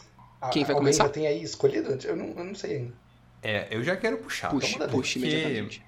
Nessas primeiras temporadas, por mais que elas são as mais episódicas, são as que eu tenho episódios. que eu tenho menos episódios episódicos favoritos. Sério? Tipo, é, eu acho eles meio qualquer coisa, assim, eu não acho tão relevante. Nossa, eu, eu gosto muito dos episódios episódicos dessa, de verdade. Eu gosto muito É, também. eu acho, eu acho ok só. É, mas em questão de episódios episódicos, eu vou falar de dois episódios episódicos que seguem a mesma pegada, que é o Trem Misterioso e Sustos. Nossa, brabo Que demais. são os episódios de aniversário do Finn que o Jake faz uma surpresa pra ele. Eu acho eles extremamente divertidos e eu acho o bullshit neles também muito engraçado. São os episódios Agatha Christie, né? São os episódios da Agatha Muito Christie bom. de Hora de Aventura. Exato. E também é porque tem a apresentação de uma coisa que eu adoro em Hora de Aventura, que é o cofre do fim. É uma das coisas que eu mais ficava feliz toda vez que aparecia. É, E agora, de episódio mais centrado assim, que vai estar seguindo alguma coisa. é, algum plot maior da, da série, eu acho que eu vou ter que ir com o que mais me destruiu nesses daí. Que é o Me Lembro de Você. Justo. Que é a apresentação da plotline mais fechadinha do Simon e da Marceline. Que ela tenta cantar uma música pra ele, tentando fazer ele lembrar de alguma coisa. E esse episódio me deixou no chão. Me deixou no chão. Me preparou pro episódio do Lich, praticamente. Mas ele me destruiu, simplesmente. Eu acho ele sensacional. Perfeito. Pedro, tu já tem os seus? Caramba, tá. Vou mandar aqui então. Boa. É, Primeiro, episódio episódico. Eu tenho um fraco por episódios no ar em desenhos do Cartoon Network. Aham. É um fraco muito específico, mas aconteceu mais de uma vez já. Então, o episódio do Bimo no ar, pra mim, é perfeito. Gosto muito. Porque ele Qual, faz o. qual que é o número desse episódio mesmo? Caramba, deixa eu procurar aqui. É, na quarta temporada, é o 17 da quarta temporada. Bimo Noir. E ele pega os, os tropes do Noir tão bem. Tipo, ele faz. Ele pega esse episódio pra fazer tudo que ele faz com fantasia na série inteira, só que com Noir. E fica excelente. E é muito bom também. Porque eu gosto muito dessa. dessa desse. dessa faceta do Bimo. Dele, dele querer muito ser uma pessoa de verdade. Aham. Uhum. Eu acho muito engraçado isso. E nesse episódio é feito muito bem. E tem toda aquele, aquela parte mais pro final do episódio que, dentro da fantasia dele de detetive, ele começa a perceber que ele tá fazendo o papel de todo mundo e começa a ficar muito esquisito. Aham. Nossa, cara. Gosto muito, gosto muito de verdade. Esse episódio, pra mim, é excelente. Mostraria pra qualquer um, assim, pra. Assim, ele não exemplifica muito bem o que é Hora de Aventura como um todo, mas eu acho que é um episódio que se destaca entre os, os todos que a gente é viu muito agora. bom. E Uhum. Bimo sendo um personagem, finalmente, olha que legal. Com certeza. Sim, um dos melhores Um personagens. dos melhores minha- personagens. E ele foi crescendo muito, né? Ele deixou de ser um Game Boy só pra ser É. E, e aqui, Pedro, importante. tu que não viu mais pra frente, tu não faz ideia do quanto que ele cresce. Tu não faz ideia de verdade. Uhum, Sim. uhum. Mas agora, é, com relação a um episódio de plot, assim, importante, hum, eu vou ter que dizer que é o episódio do Natal, Segredo de Natal. Os, os dois, juntos. Válido. porque. Não por agora, que quando eu fui reassistir eu já sabia o plot twist, mas quando eu assisti da primeira vez mexeu muito comigo. Eu não tava esperando nem um pouco. Acho que foi o episódio que eu vi que falou, que me mostrou que, tipo, caralho, Hora de Aventura é sinistro, né, velho? Hora de Aventura tem mais coisa pra dizer do que ser um desenho que eu tô assistindo aqui de boa pra rir. Então, me marcou bastante e é, das vezes que eu tive que mostrar Hora de Aventura pra alguém recentemente, que eu tava assistindo, que eu mostrei pra minha irmã e pra uma amiga minha, eu mostrei esses dois episódios. E surtiram efeito. Perfeito. Uhum. Excelente. E. Agora sou eu então? Agora é tu. Anda. Tá. Meu episódio episódico, que assim, é só muito besta, mas eu acho ridículo de engraçado, é o episódio 2 da temporada 2, Os Olhos. Que é o episódio que o Finn não consegue dormir por causa do cavalo. Nossa, esse episódio é muito É, engraçado. ele é tão simples e é, um- é tão besta, mas eu rio tanto toda vez que eu vejo esse episódio. Nossa, É, é muito bom. engraçado, não tem como. Eu. Nossa, é, é- sei lá. Não tem nem como eu explico além disso. Eu só rio demais toda vez. E tem um plot twist muito satisfatório no final, inclusive. Do. De que é o rei gelado o tempo todo espionando eles. Eu gosto demais disso. Fantasiado de cavalo, Aham. total, velho. Esse episódio é excelente. É muito bom. E é muito bom porque quando descobrem ele, ele só fala: Ok, então, vou embora. É isso aí, falou pra vocês, ele vai embora. É, fala pra vocês. Tchau. E tipo, eles fazem tanta coisa com o, com o, o, o cavalo, e o cavalo continua voltando. E assim, é muito bullshit ser o rei gelado no final, porque, pô, o cavalo é uma entidade absurda nesse, nesse ponto. O cavalo consegue fazer qualquer coisa. E o rei gelado, Aham. na fantasia de cavalo, é mais roubado do que o rei gelado normal, sabe? Com É só muito engraçado. E o Finn tocando violino e atraindo cobra. Nossa, eu gosto demais desse episódio. Eu rio demais com ele. O, o, o, Excelente. o, o Finn não, né? O Jake. O Jake querendo matar o cavalo e o Finn falando que não. Eu acho muito bom. Ah, e o bullshit do Jake também falando, vamos vestir ele de coelho aqui e atrair uma águia. Sim, é muito engraçado. Mas agora, o meu episódio mais de plotline. O Luca roubou, né? Eu ia falar o Me Lembro de Você também. Ah, peguei. Oh. Perdeu. Não tem como, esse episódio é muito bom, mas como tu já É falou ele, eu vou mandar aqui o episódio da terceira temporada, O Que Faltava. Que é o episódio é, do, do ladrão das portas que rouba as coisas que todo mundo quer, que todo mundo Excelente gosta. episódio. E é muito bom Sim. isso. Nós falamos um bom tanto também quando a gente tava falando da terceira temporada. Ele é um episódio sensacional mesmo. Sim, e, e- e que mostra muito a relação de todo mundo. É, é bem emocionante no final a música que o que o- a, a Marcelino começa a fazer sobre a, a, a Jujuba, que a gente não sabe muito bem ainda, mas é. E depois a que o Finn faz e que reforça a amizade entre todos eles ali. É muito bom esse episódio. Uhum. Esse episódio, inclusive, só pra reforçar o negócio do Steven Universo de novo, foi storyboardado inteiro pela Rebecca Sugar e quem escreveu as músicas foi ela também, Vitor. Então aí, ó. Repense Ai, sobre ai. Steven Universo. É, vou repensar sobre Steve Universo. Eu acho válido a gente falar também que, tipo, esses episódios não são é, exceções, né? Muito episódio episódico é bom em Hora de Aventura. A gente só escolheu esse porque foi o que mais marcou, mas tem muito mesmo. Tipo, É. o episódio do mar que a gente citou é excelente. É, Aham. O episódio do Coliseu, que o Finn Jake entra no Coliseu, ela tem que ficar batalhando contra um tanto de fantasminha, eu acho muito maneiro. Adoro. Nossa, é muito bom. O episódio da armadura que eu já falei. Nossa, é também. Bom demais. Engraçado. O episódio do Além desse plano terreno, do, do fim Com vendo os fantasmas que o Rei. Gelado vê. O episódio do assassino que ia matar a princesa Frutinha e entra no nariz do Jake, velho. Bom Aquele demais. é O. Rei Minhoca. Nossa, esse episódio. O Rei é Minhoca mesmo que tu falou. Uhum. O Rei Minhoca. Tem um que me dá muita agonia, mas que eu acho muito legal, é o Ninguém Te Ouvindo. Que o, Jay, o Finn quebra as pernas e o Jake tá loucaço. Caralho, esse episódio é muito É, como a gente não falou desse do, do, do viado, do Alce tirando as luvas, que é a, a cena mais. Aquilo me traumatizou, Luca. Quem que é o. Aquilo é traumatizante. Mas é que tá, você só assistiu isso recentemente, né? Imagina a, a gente que via no Cartoon Criança. com É. 12 anos vendo esse negócio. Me deixou Com traumatizado certeza. de verdade. Eu tava assistindo, tava Sim. no quarto escuro, eu fiquei com medo. Sim, eu tava com muito medo desse episódio. Que episódio bizarro, cara. Demais. O episódio do Goliath, que a gente não comentou, que eu adoro também. Que tem o Goliath e tem o Stormo, as duas criaturas. As esfinges, né? Esfinge As psíquica lá. esfinges psíquicas, é. Uhum. É. Muito episódio Oh, muito bom. é- é- são nessas temporadas que tem também o elefante psíquico de guerra Sim, pré-histórica. no episódio do labirinto, que é importantíssimo. O episódio do labirinto. Nossa, é muito bom. É muito bom. Você é irritante, velho e boçal. Queria te ajudar, mas não sei afinal.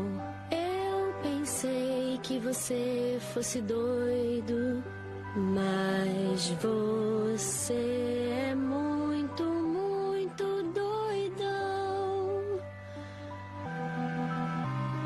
Hora de Aventura. Assistam e assistam mais temporadas, porque nós vamos falar sobre elas.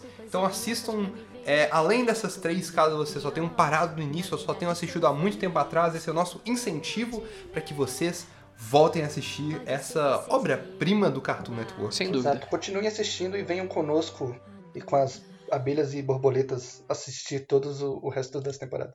Assistiu todo o resto das temporadas. Ah. Mas Antes disso, é. O próximo episódio vai ser de quais temporadas pro pro pessoal ficar sabendo? é, vai ser da, da quinta e sexta, né? Exato, Sim. porque elas são duplas quase, ela tem o dobro de episódios do resto das temporadas, então vai ser só dessas duas mesmo. Exatamente. Perfeito, quinta e sexta. Quinta e sexta assistam, caso vocês tenham parado aí na quarta. Mas por essa semana é isso.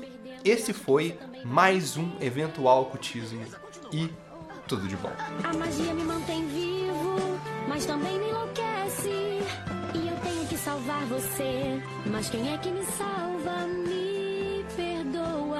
pelo que eu possa fazer quando não lembrar de você. Tá. Tará, tará, tará, tará, tará.